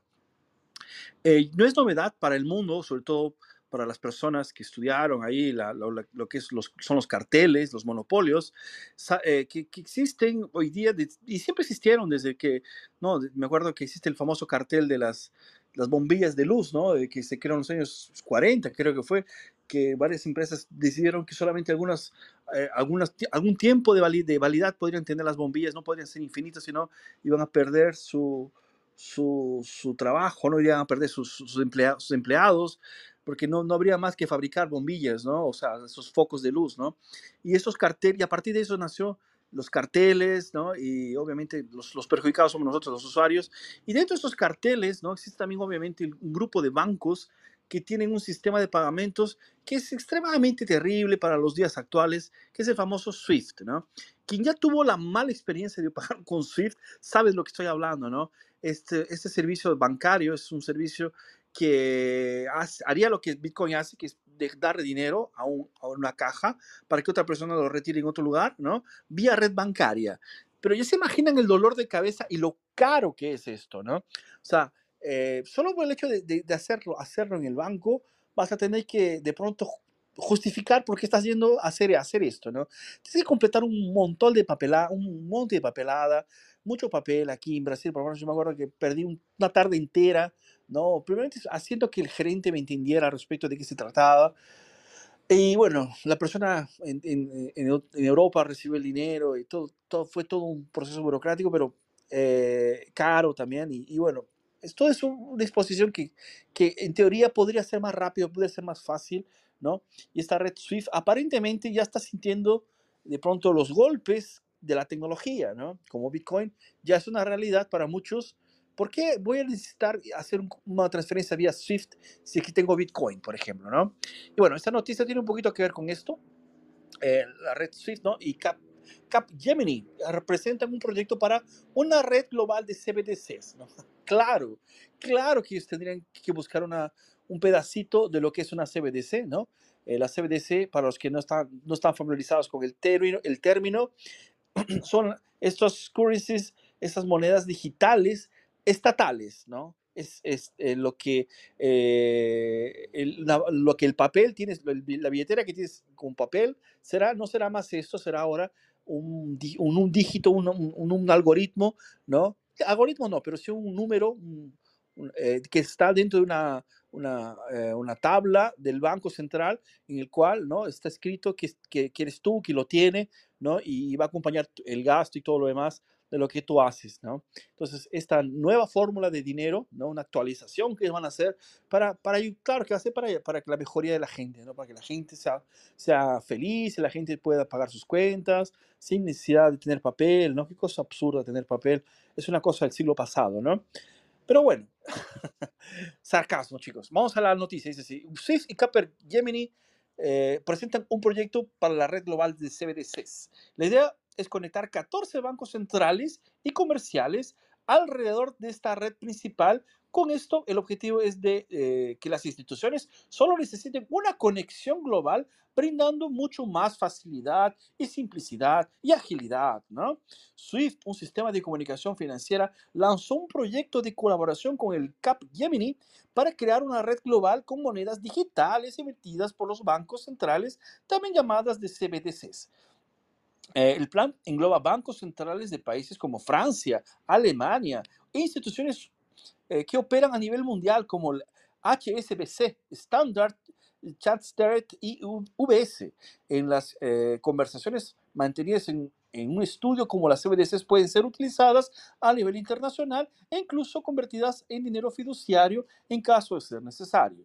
Las pruebas iniciales duraron ocho meses y deberían continuar este año. La idea central es conectar 14 bancos, ¿no?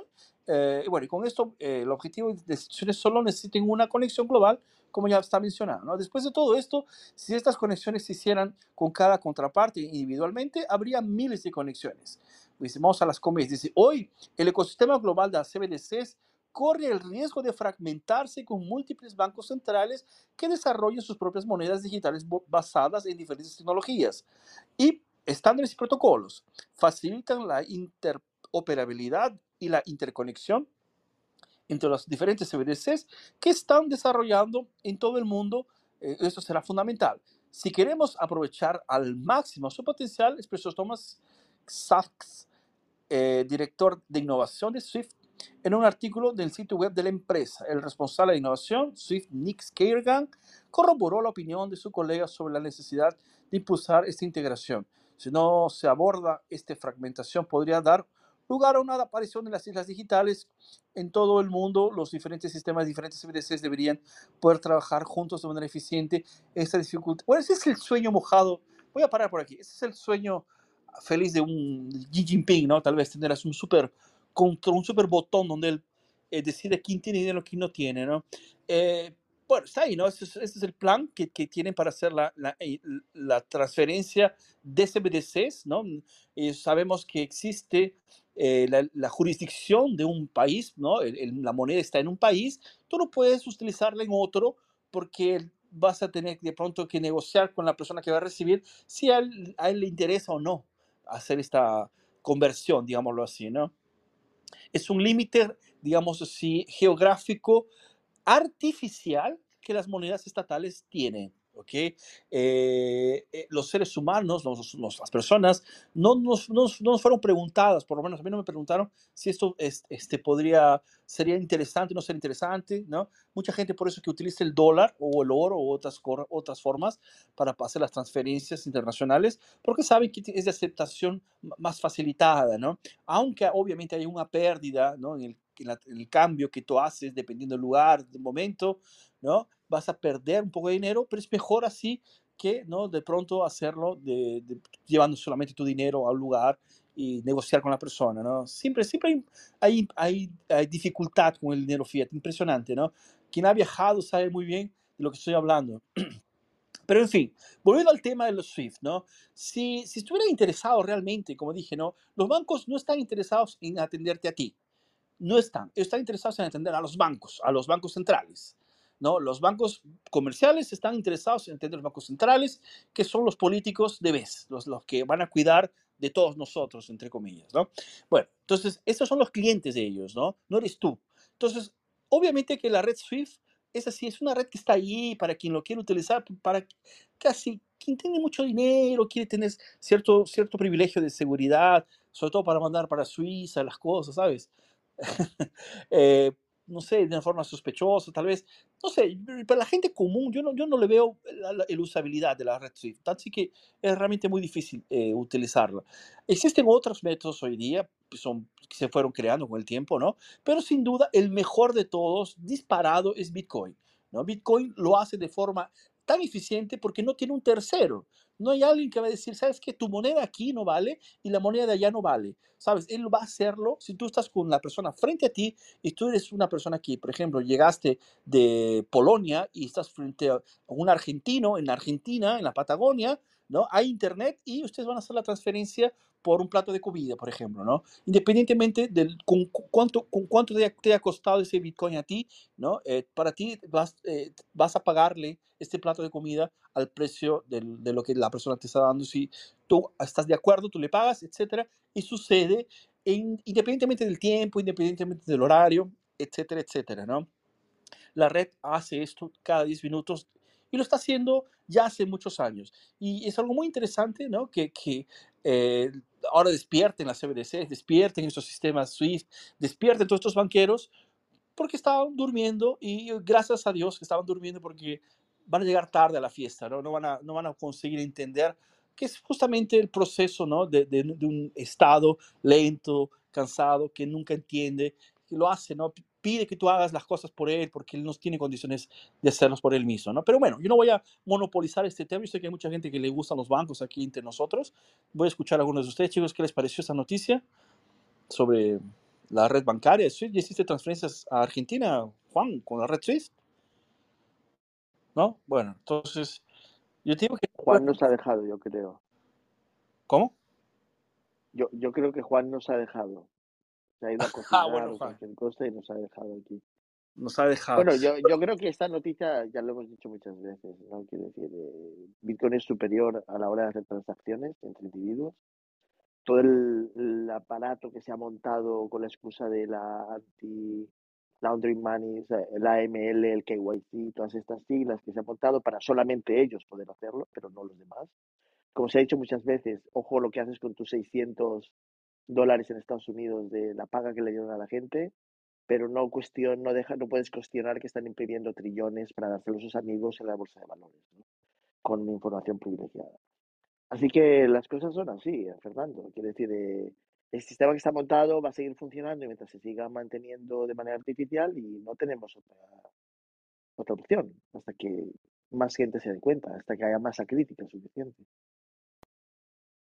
Perfecto, muy bien. Genial. Chicos, yo tengo esta otra noticia que mi amigo entre Plankton y Ballenas nos mandó en el grupo. Eh, esta es una noticia interesantísima porque tiene que ver, ya estamos saliendo ya de aquí de lo que es eh, la cuestión de los, los, bancos en sí, ¿no? Yendo para, para una parte más tecnológica, eh, sobre los ordinals. Aquí están, están comentando, ¿no? Aquí ya en, en el back channel, eh, no sé si te animas a leer o quieres que yo la lea, Interplankton, ¿qué crees tú? Si no, yo la leo, tú las comentas, porque de hecho es, es, es un tópico interesantísimo.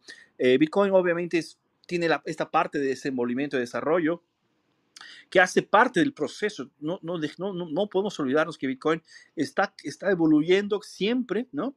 Y, eh, y este tipo de, de, noticias que habla sobre los ordinals, tal vez me trae un poquito así la, la, la, resaca de lo que fue la guerra de los bloques, ¿no? la, de la época de, de, de, discutir el tamaño de los bloques, ¿no? Pero bueno, déjame leer la Interplankton entonces y después tú nos vayas a comentar. Dale, dale. Dale. Entonces esta noticia está en criptonoticias.com, ¿no? Y dice así, eh, se minó el bloque 4 MB, megabytes, ¿no? El más grande de la historia de Bitcoin, ¿no? Gracias a la actualización de Taproot, los bloques pueden ser de hasta 4 MB. Ahora, un, un NFT Ordinals ocupó más del 99% del espacio. ¿no? Bueno, ese, con un peso de 3,96 MB, el bloque 774.628 se ha convertido en el más grande de la historia de Bitcoin hasta ahora. ¿no? Mirando, mirando en la tarde eh, del miércoles primero de febrero, en el bloque se incluyó la transacción más grande de la historia de Bitcoin con un peso ¿no? que ya hemos mencionado, esta corresponde a un ordinal, un, un protocolo para creación de tokens no fungibles, los famosos NFTs, nativos de Bitcoin, que permiten almacenar imágenes directamente en la blockchain de Bitcoin. Las imágenes se almacenan en un formato JPG traducido del hexadecimal en días anteriores, en la Noticias, reportamos el auge que está teniendo los NFTs. Esta misma semana se minó una transacción con un peso de 0,36 MB que pronosticaba que era una cuestión de días para que el récord se rompiera. Con la creciente popularidad del protocolo, el blog en cuestión fue minado por la, compañía Luxor, la cual también fue quien creó el, NFT con la eh, transacción más grande de la historia. Eh, en su Twitter compartieron detalles de mago Taproot, nombre de la NFT. En días anteriores, varias personalidades del ecosistema levantaron la voz entre el protocolo Ordinals, el cual para algunos hace eh, mal uso de la red de Bitcoin. El argumento principal es que Bitcoin no estaría construido como una base para el almacenamiento de datos en general. Debido a estos debates, algunos solicitaron que se censuren las transacciones que contengan ese tipo de NFTs o a modo de protesta, Luxor, utilizando su poder de minado, decidió crear un NFT bajo el eslogan el NFT. Se niega a ser censurado, se niega a ser eh, silenciado. Las transacciones tuvo como un coste de 2 eh, dólares, ¿no? O sea, 0,001 Bitcoin y sin ningún tipo de pago de comisión por minería. Este tipo de transacción de gran tamaño se crea gracias a Taproot, que establece la función OP Return. Tal comando es utilizado para añadir información extra cada transacción en Bitcoin y así se llega al almacenar 4 MB de información, siendo que el tope virtual para el tamaño de las transacciones en Bitcoin hoy. Muy bien, chicos. Entonces tenemos los famosos ordinals. ¿Quién lo diría, no? Eh, nuestro amigo Whisky tiene cierta así sentimiento sobre los NFTs que yo comparto. Él una vez, nuestro amigo Whisky fue muy sincero, dice que el NFT no sirve para nada. No, sí, precisamente ese es el punto, ¿no? O sea, la verdad es que sí está, está ridículo lo que está ocurriendo.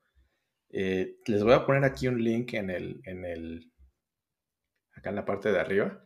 Es el, el mempool space sobre ese bloque. O sea, la información de, de, ese bloque, ¿no? Y si tú miras en la parte de abajo te dice cuál es el projected block del lado izquierdo y el, el lado derecho te dice actual block. Y ese cuadrote azul enorme, esa es la transacción que almacenó este NFT, ese, este NFT y si te fijas, o sea, prácticamente no hay nada de transacciones normales en ese bloque. Y del lado izquierdo es lo que estaba en la mempool en ese momento. O sea, lo que, lo que se dejó de lado, lo que no se minó en ese momento, no se, no se verificó en, un bloque y lo que se escogió minar en ese bloque. Y lo que está chistosísimo, o sea, lo, que, lo que ha causado muchísima polémica es que si tú miras la transacción, la transacción no pagó nada de fee. Es una transacción que se hizo por afuera, que se pagó por fuera. O sea, alguien le pagó al, pool de mineros para que minaran esa transacción, ¿no? Y con un, con un fee absurdamente, o sea, sin, ningún fee dentro de la blockchain, ¿no? O sea, le pagaron por fuera, construyó la transacción, este, le mandó el, dinero que haya tenido que mandarle y, este, y, el, y el pool de minería decidió minarlo, ¿no? Agregarlo a ese bloque en particular. Si tú miras la, la recompensa que tiene el bloque en total, el, el, bloque en total tiene nada más de recompensa 205 dólares. Pero tú miras un bloque antes y ese, ese bloque tuvo 4 mil dólares de recompensas, ¿no? O miras, miras el, el, que le sigue de ese y son 5.700 dólares.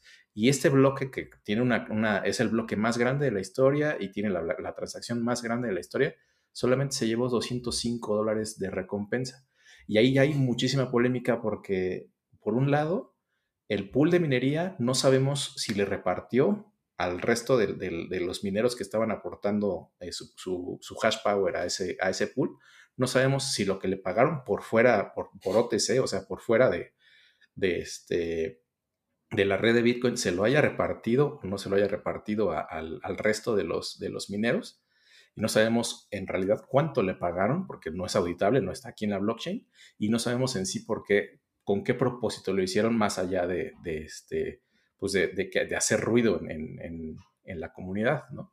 No sé qué opinen ustedes, a mí se me hace, o sea, todo esto nace de un, de un exploit que están haciendo, digamos, no es un exploit, sino es, es, es, es algo que no, no se esperaba que, que, fuera a ocurrir con Taproot, ¿no? Taproot y Segwit, ¿no? Eh, Taproot y Segwit, si, no sé si, si alguna vez lo hemos comentado aquí, Segwit eh, se agregó para, para, pues para poder darle un poquito más de espacio a los bloques, ¿no?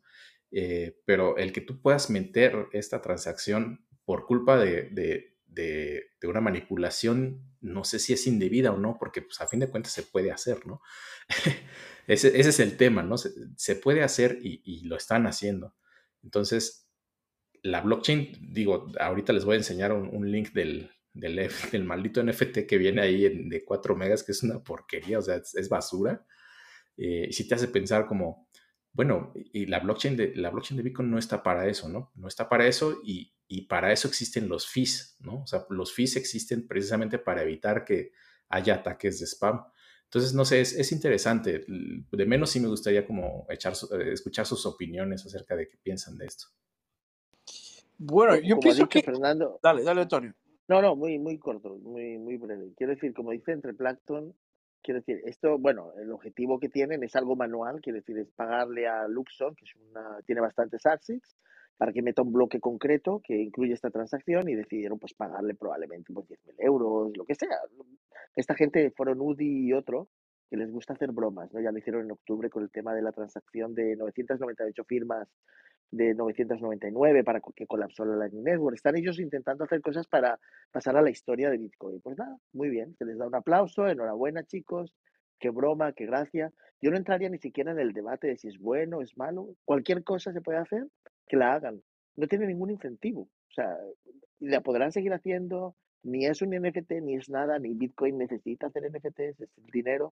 Pero si alguien quiere con una pila de 100 millones de dólares crear un castillo y quemarlo, pues también se puede hacer, ¿no? Alguien puede llegar y decir, vamos a quemar 100 millones de dólares, vamos a hacer un vídeo, vamos a ir, yo qué sé, a un sitio eh, interesante, muy pintoresco y vamos a publicitarlo. Entonces hacemos una especie como de, de yo qué sé, de stand-up de una cosa. Y entonces la gente dirá, bueno, quemar 100 millones de dólares, es que es absurdo, ¿no? Claro que es absurdo. Y no lo van a hacer otra vez porque nadie va a querer quemar 100 millones de dólares.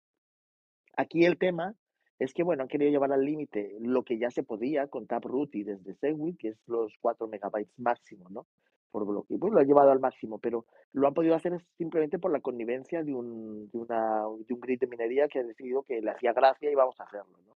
Y han pasado la historia, pues nada, han pasado la historia, como también Dan Kaminsky hizo aquella alegoría Lensa Samania Verdán, que hace muchísimos años, un poco en honor a que falleció Lensa Saman el 3 de julio del 2011 y entonces puso en la blockchain unas direcciones que no se pueden redimir, simplemente para poder escribir con texto sus fotos ¿no? y, un, una especie de oda a, personajes muy importantes en la historia de Bitcoin.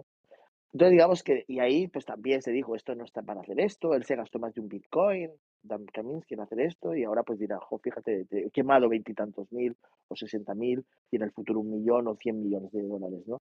Haciendo esto. Pero es, son hitos, ¿no? Es un poco como lo de la pizza de las diez mil bitcoins son hitos en la historia de Bitcoin que demuestra que cualquier cosa se puede hacer, pero es que no tiene ni siquiera, esto es como cuando tú escuchas que hay un hacker que ha hecho no sé qué, es un chico, todas las posibilidades que hay en Internet para hacer hacks, que es copiar y pegar, que no significa que tenga la persona ninguna capacidad ni habilidad especial. Aquí esta gente no tiene ni siquiera una habilidad especial, simplemente han querido llevarlo a la máxima expresión, como decía Interpracto, para hacer ruido. Entonces yo, le, yo lo que comentaba a, los bitcoins que, bitcoins que conozco, desarrolladores, digo, no vamos a hacer caso, seguimos a, lo nuestro, quiero decir, déjalos que hagan lo que sea, no tiene ningún sentido ni en la teoría de juegos de Bitcoin ni nada. Genera eh, contenido durante estas semanas, porque como mucha gente dice que Bitcoin es aburrido, pues hablan de esto. Pero cuando miras a la distancia te darás cuenta que un día pues se hablará de que hubo una vez un bloque o dos o diez bloques de 4 megabytes, ahí hay una foto de absurda y una gente se dedicó a hacer esto porque le apetecía, ¿no? Quiero decir que no hay que darle mayor trascendencia de que, porque no la tiene, porque decir, cada 10 minutos hay un bloque, los mineros deciden qué meten en ese bloque. Es verdad que esto puede incentivar la, la censura y la podrán hacer. Yo, siempre ha sido posible la censura.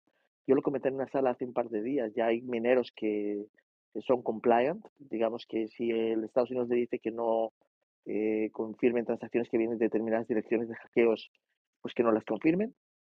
Se llama Mara y ellos pues tienen menos bloques porque obviamente tienen que hacerlo manual y se quedan un poco por fuera y no tienen ningún incentivo. O sea, al final el incentivo es lo fundamental. El incentivo de Bitcoin es la libertad, las transacciones cada 10 minutos, inmutables, lo que hemos repetido aquí hasta la sociedad. ¿no? Y este simplemente es una cosa nueva que se permite por Taproot, que no se usa mucho. Taproot da mucho miedo a mucha gente, pero se pueden hacer muchas cosas. Eh, Segwit, que facilitó la, la, creación de esa capa 2, que es la Lightning Network, que es muy interesante, pero está en su infancia.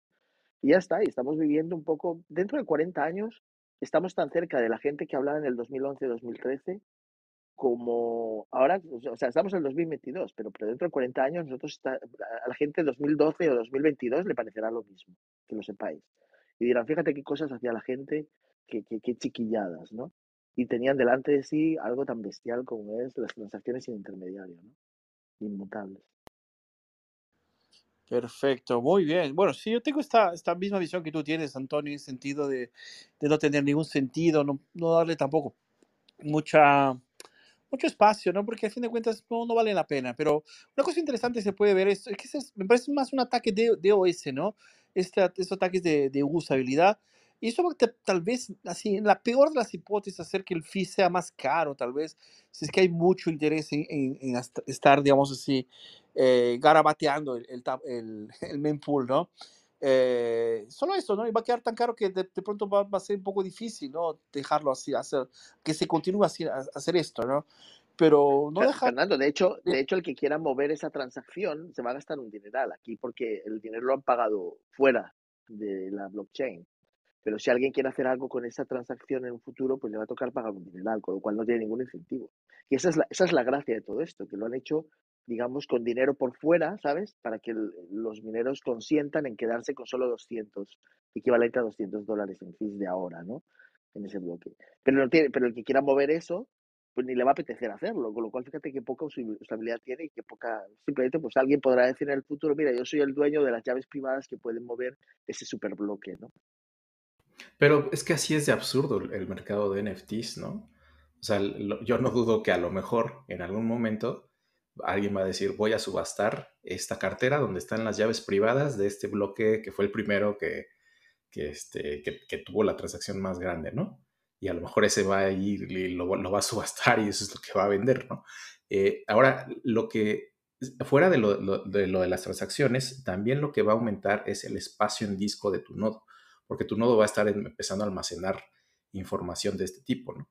Y si bien ahorita no es un, no es un gran peligro porque son 4 megas y, más lo que se ha, lo que sea, lo, que se ha agregado en, en, la última semana con, con los NFTs de Orbital, eh, tal vez a largo plazo, en unos 5 años, si este boom irracional, porque es una irracionalidad absurda de los NFTs, sigue su curso como lo hemos visto últimamente, va a haber otros marketplaces y va a haber otros artistas y va a haber otros que están agregando ahí, perdón que lo diga así, pero para mí son pendejadas, que, te van a estar consumiendo más y más espacio en disco, ¿no? No sé qué tanto, la pregunta es esa, ¿no? ¿Qué, qué tanto puede llegar a ocuparte espacio en un nodo en un nodo que tú no, tú no lo instalaste para eso, ¿no? Entonces, eh, por eso, por eso se me hace como polémico. Eh, un inciso, ahora tenemos, eh, los nodos acumulan 80 gigabytes por año. En el caso de que todos los bloques fueran de 4 megabytes, pues tendríamos 160. Pero eso... Quiero decir que tampoco es que vaya a pasar nada. Es verdad que no apetece. Pero es que, ¿sabes que Ahí, ahí, hay que tomar en cuenta, o sea, es el, es el tamaño del, del, de los NFTs más las transacciones que sí son reales, ¿no? O sea, que sí están operando cosas más estas transacciones que pues traen ahí nada más información y llenan el bloque pues, de cosas que no son transacciones. A eso voy. Pero igual que cuando escribes un OP return, un return, quiero decir, son transacciones con cero bitcoins y se utilizan para sellar documentos y para... Hay muchos usos, ¿no? Hay redes como la RSK que utiliza el OP return, que no tiene ningún valor, pero que es una transacción con valor cero que permite Bitcoin todavía desde hace muchos años y que te permite insertar un hash, que tú puedes certificar que determinado documento hashea a ese hash y por tanto existía ya en ese momento de la historia de Bitcoin y por tanto se utiliza en temas de notariado y tal, transacciones, contratos, etcétera, y cosas que no voy a mencionar aquí. Pero quiere decir que al fin y al cabo, aquí lo que estamos viendo es simplemente una chiquillada, que está bien, que Bitcoin permite hasta esto, ¿no? Quiero decir, entre Blackstone, que es, es muy divertido porque no pasa nada, yo no le daría ningún bombo ni platillo, Perfecto, pues nada, un hito, 4 megabytes, muy bien. Los siguientes bloques ya no hay ninguno de 4 megabytes, con lo cual no, no hay interés. A la gente no le va a ver ningún interés a esto porque lo puede hacer en la Lightning Network, no necesita hacerlo aquí.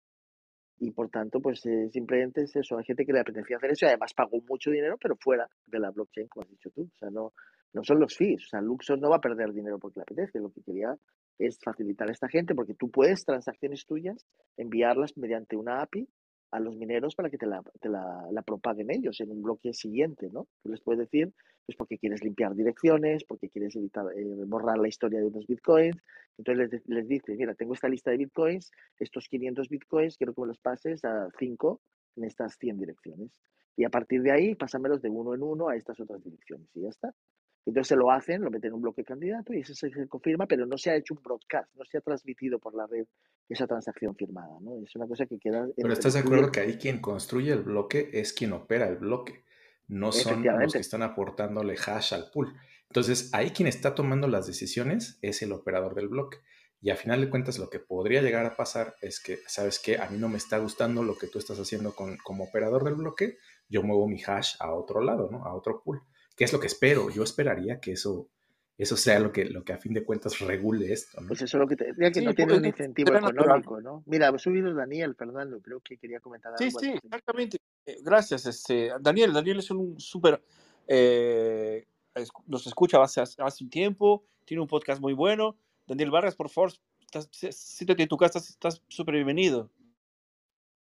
Hola, ¿qué tal? Buenas tardes. Ya tenía rato que no me pasaba por aquí, pero quería saber si iban a hablar precisamente de este tema porque hoy en la comunidad a mí alguien me hizo una, un cuestionamiento interesante. O sea, yo, yo sé que los que conocemos y entendemos a Bitcoin a lo mejor decimos son niñerías, eh, a la gente no le va a interesar, ¿no? Como ahorita se mencionaba, pero yo no, o sea, no siento que sea bueno asumir cómo va a reaccionar las otras personas, sobre todo aquellas personas que no lo entienden o que tienen un interés en contra de Bitcoin, ¿no? Obviamente, por ejemplo, aquí como los eh, como los gobiernos, decir, es que no le ven, no, no tiene una utilidad dentro de Bitcoin, entonces por eso no va a servir, pues no se me hace algo tan coherente decir específicamente eso, porque hay gente que no le importa la utilidad, sino lo que le importa es a lo mejor generar el ataque.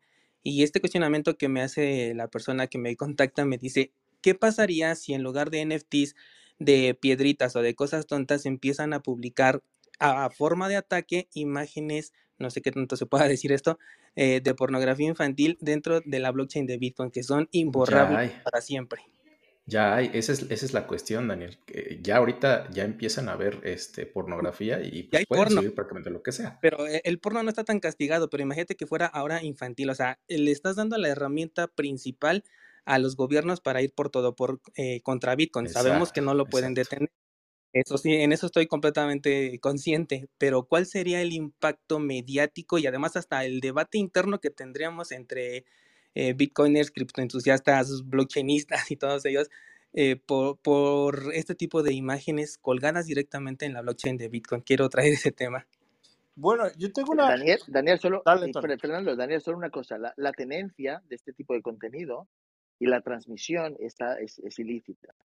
Pero aquí en Bitcoin, para que una persona pueda acceder a ese contenido, tiene que, des, digamos, cifrarlo y convertirlo y traerlo a los ordenadores. Esa persona estaría cometiendo delito, pero no quiere decir que tú lo estés cometiendo como tal. O sea, es como decir que eh, vamos a prohibir Internet porque por Internet circulan fotos de, fotos de, sabes que circulan por ahí, quiero decir, y no puedes cerrar Internet porque tiene otros usos más allá de eso, ¿no?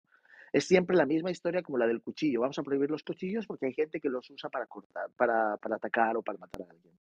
O sea, estamos confundiendo dos cosas fundamentales. Quiero decir, que el medio se utilice de mala manera, no tienes por qué atacar al medio. El medio no, no está conservando nada. Esa es la, la ficción que están intentando vender, de que ahí queda grabada para siempre. Ya desde los años, desde el principio, hay montones de cosas hasheadas que son pornografía infantil, eh, textos secretos, etcétera, que están ahí difundidos, pero como la gente no sabe ni cómo utilizarlos y, y no tiene ningún uso real y no tiene ningún incentivo, etcétera, y tú lo puedes ver. ¿Cuántos bloques de 4 megabytes ha, ido- ha habido a partir de ese? Ninguno. Porque no tiene ningún incentivo. eso es desde un razonamiento de nosotros que entendemos que la tecnología no tiene la culpa, pero por eso eh, aclaro de que un, un gobierno no le interesa eso, le interesa encontrar el pretexto para el ataque.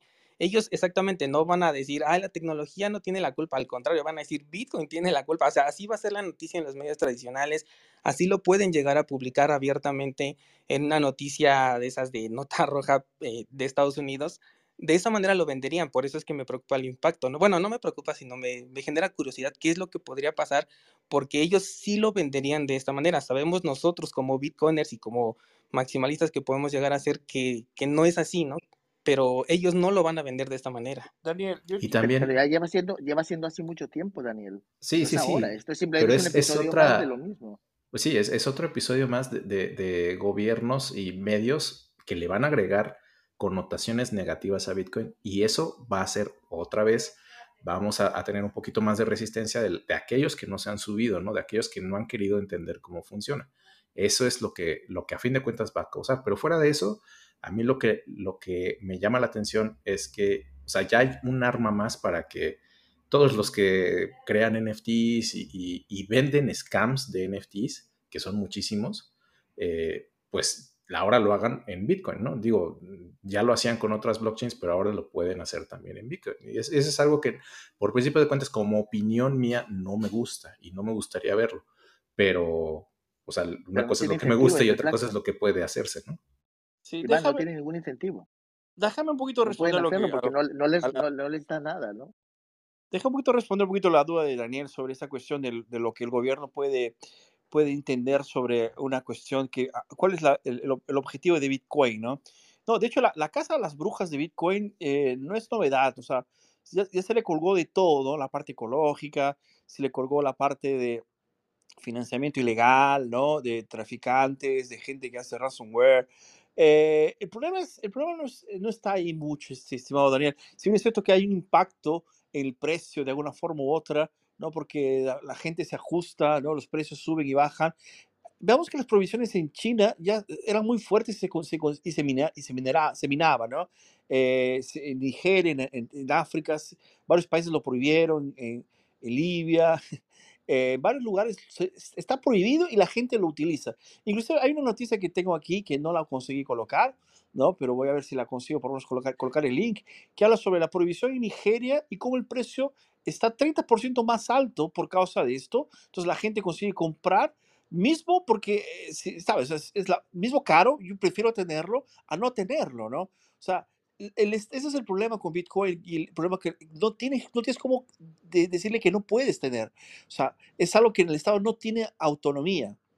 Y, y, y van a, digo, no, no te preocupes, van a hablar de eso, van a decir que Bitcoin tiene pornografía, que Bitcoin es el anticristo y lo que tú quieras, pero jamás podrán decirle que no, no, no prohibírtelo. De hecho, eh, funcionalmente a que tú lo tengas, tú lo, lo, lo repartas, lo guardes, etcétera. Entonces, eh, es algo que es inevitable. Yo, yo espero lo peor del Estado. Va, va, va a sufrir ataques, sin duda, ¿no? Y, pero no hay nada que hacer. O sea, infelizmente, tal vez eso venga a trazar la, una bitcoinización de la gente que lo necesite, que la gente común, la gente de, del, digamos así, don Juan y doña María que están en la esquina, que, que, ¿no? que, que necesitarían Bitcoin de alguna forma para, para su futuro. Tal vez es un retraso para ellos, ¿no? Si que se empiezan a escuchar en la, una diseminación de la de comunicación de que es, es un crimen, que es terrible, etcétera.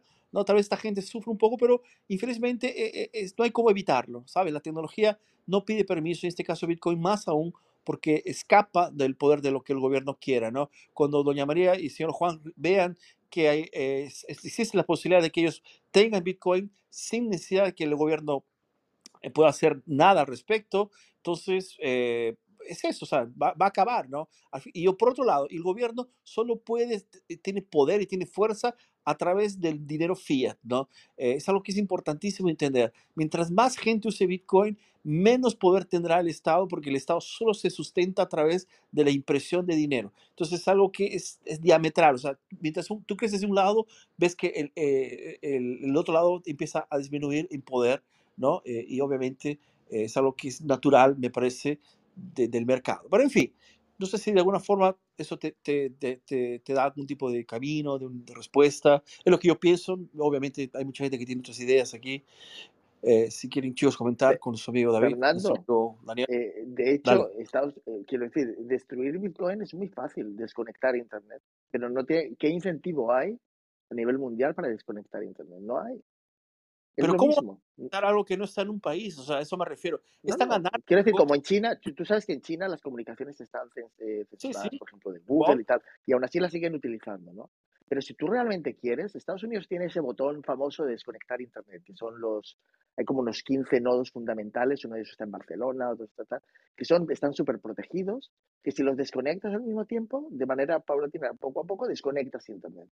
Y no hay Internet a nivel global, pero es que no lo puedes hacer porque las comunicaciones de todos los estados están basadas en Internet ahora. Nosotros, el, las redes sociales, la medicina, eh, los vuelos de aéreos, no pueden desconectarlo. Ese es el problema que tienen. Bitcoin se ha, metido, se ha quedado como una, como una garrapata al, al protocolo TCP/IP de Internet. No pueden evitarlo. Ese fue, digamos, la genialidad de Satoshi Nakamoto. Meter como una garrapata sin necesidad de un intermediario, es decir, un código aparte, utiliza script que hace que sea imposible separarlo. Es como si hubiera crecido una mala, una mala hierba dentro del TCP/IP. La única solución que tienen, y lo están intentando, ¿eh? que no os creáis que no. Si, yo, por ejemplo, en las conversaciones de la Internet Society, están metiendo a muchísima gente intentando ver si pueden hacer un, cambio drástico en el TCP/IP para que todas las personas que tengan una IP tengan que declararla, si tienes un servidor tengas que declararlo, que pases KYC. Pero no pueden, se dan cuenta que no pueden hacerlo, es, es imposible. Internet se creó para evitar una, una, una, completa descomunicación comunicación a nivel global. En caso de una hecatombe nuclear, nace como consecuencia de todas aquellas eh, historias de una, ¿sabes? De un, un, problema de nuclear, atómico, etcétera, ¿no? Y querían buscar un sistema para que nos pudiéramos comunicar que fuera infalible. Cuando lo sueltan, cometen un error, digamos, por así decirlo, se comete un error histórico porque dicen ahora ya la gente es libre. Lo que pasa es que está tardando mucho en tomar las riendas de eso y, recuperar su soberanía como individuo. Pero estas son cosas que la gente ni se plantea, ni se cuestiona, ni las habla, ni las ve, ni las quiere, ¿no? Lo que comenta Daniel tiene razón, pues puede ser un ataque, podrían decir, venga, vamos a hacer un ataque bestial porque tenemos todo el dinero del mundo, vamos a meterles un montón de fotografías, hacemos una campaña de prensa, pero es que estamos en una etapa de Bitcoin que la gente es que no se lo va a creer. Es decir, muy bien, o sea que habéis enviado un montón de fotos, que si el que quiera las quiere descargar, se tiene que bajar un protocolo para hacerlo, pues el que se baje ese protocolo y le pillen, pues va a la cárcel, porque está, eh, tiene tenencia de, de, de, de contenido ilícito a nivel mundial. Entonces, digamos que eh, el chico este que hace esto me da mucha pena, porque está súper emocionado con una cosa que no sirve para nada y que además ni siquiera es brillante, porque quiero decir, esto es como cuando si yo te publico un GitHub, cómo meter un, Open Return y además utilizo Taproot para que tú puedas crear un mercado paralelo de no sé qué y con los canales de Lightning Network te creo una cosa que es absolutamente artificiosa donde si quieres te lo bajas y ves una foto porque obviamente los bits crean una foto correspondiente si está en la blockchain, ¿no? O un gráfico, un JPG o un NFT como lo quieran llamar. Es absolutamente ridículo, pero yo entiendo que ha generado debate porque hay todavía mucha gente que no entiende cómo, qué, cuál es el objetivo de todo esto. Y, le, y tardará en entenderlo y hay gente que lo utilizará. Como dice Daniel, a lo mejor lo utilizan algunos estados para demonizar aún más a Bitcoin, pero es que ellos saben en todas sus conversaciones que no saben qué hacer, no pueden hacer nada. Es que es imparable, tendrían que desconectar Internet literalmente y no lo pueden hacer porque todo depende de Internet ahora mismo. yo creo que, Yo creo que ni siquiera es, es, la idea de desconectar Internet tendría valor. Hoy día hay tantos, tantos, eh, tantas regiones que se podrían ¿no? Eh, mantener aisladas de ese, digamos, de apagón, ¿no? Y, y, actualizando los, los nodos que existen en la región, ¿no? Eh, se podría continuar, o sea, es, es que es imposible de, imaginar a, una cosa tan coordinada. Estamos hablando de, señor, estamos hablando de gobiernos que no consiguen administrar sus propias cuentas. O sea, seamos, seamos realistas. Los veo muy convencidos, amigos, pero a mí, yo, yo al menos, yo sí lamento el hecho de que ya no puedo decir eh, que NFTs no tienen nada que ver con Bitcoin. Eso es lo que yo lamento. O sea, desgraciadamente, aquí viene un mercado irracional. Otro más que va a estar ligado a, Bitcoin, desgraciadamente. Yo sé, pues es, lo que hay, pero no eso no me gusta. A mí no me gusta. No, yo creo que es una cuestión de tiempo hasta que los fees empiecen a actualizar precios. Va a haber nuevos personas que, querrán colocar otras cosas en vez de eh, imágenes, ¿no? Eh, colocar otras cosas como NFTs.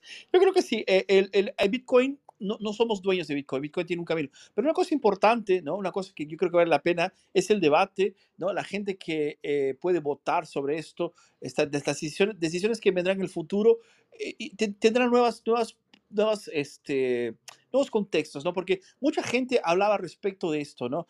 No busquen tanta modernidad en Bitcoin porque no se sabe exactamente a dónde va a parar todo esto, ¿sabes? Estas, estas super actualizaciones, ¿no? Además de otras que podrían venir, etcétera. Eh, a veces uno quiere que, que, Bitcoin, sabe, vaya ya corriendo, nos solucione todo en, en, la vida, ¿no? Y, y, a veces no pensamos que no es necesario, ¿no? No es necesario que esté todo en Bitcoin.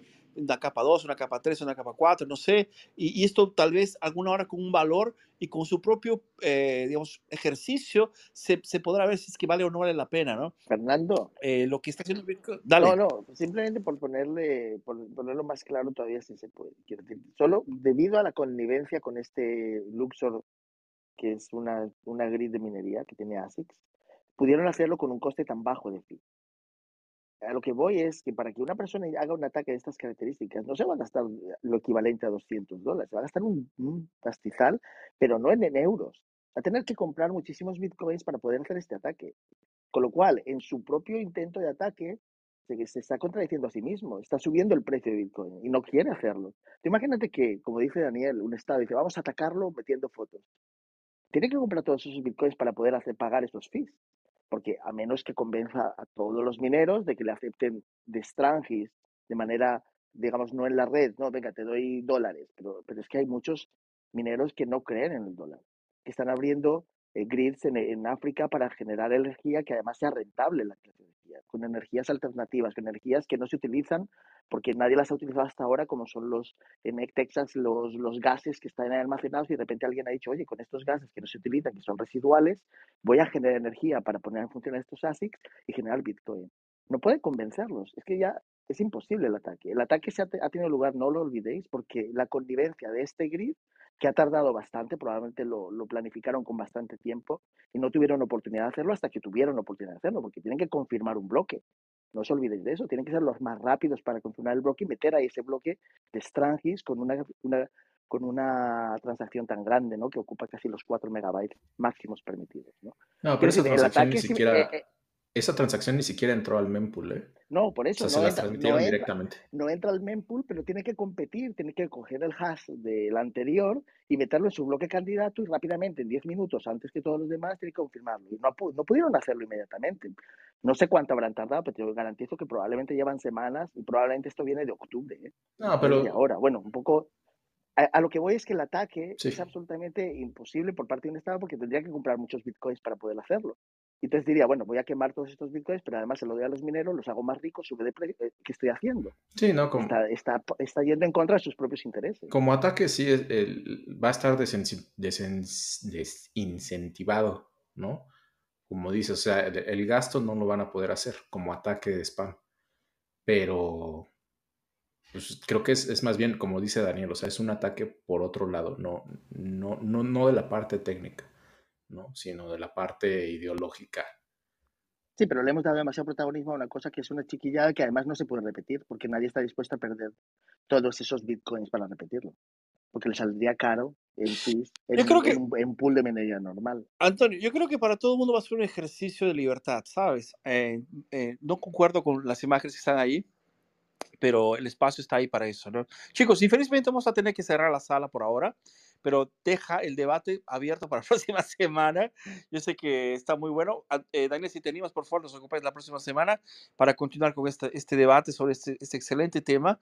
Eh, aún no, no, no, tenemos así, eh, de hecho, el, el efecto que causó, porque está, está muy reciente, yo creo que es simplemente una estupidez, como lo ha dicho nuestro amigo Antonio, pero claro, eso es nuestra visión, nosotros somos, somos culpados, ¿no? nosotros estamos, estamos por dentro de Bitcoin, adoramos Bitcoin, ¿no? entonces, pase lo que pase, estaremos siempre con Bitcoin.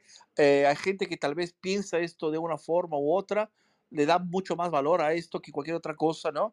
Eh, hay que escuchar todos los espacios, hay que no se olviden, libertad no solamente es decir lo que uno quiere, sino también escuchar lo que uno no quiere, inclusive a la gente que usa eh, Bitcoin para NFT, ¿no? Entonces vamos a buscar información sobre el tema y la próxima semana nos, nos, nos, nos, bañamos con estas informaciones. Chicos, que tengan un excelente fin de semana. Fue excelente esta sala. Gracias a todos los que participaron, ¿sí? entre Plankton, Whisky, Juan, Antonio y a Daniel que subió, que tiene un podcast muy bueno, Daniel Vargas.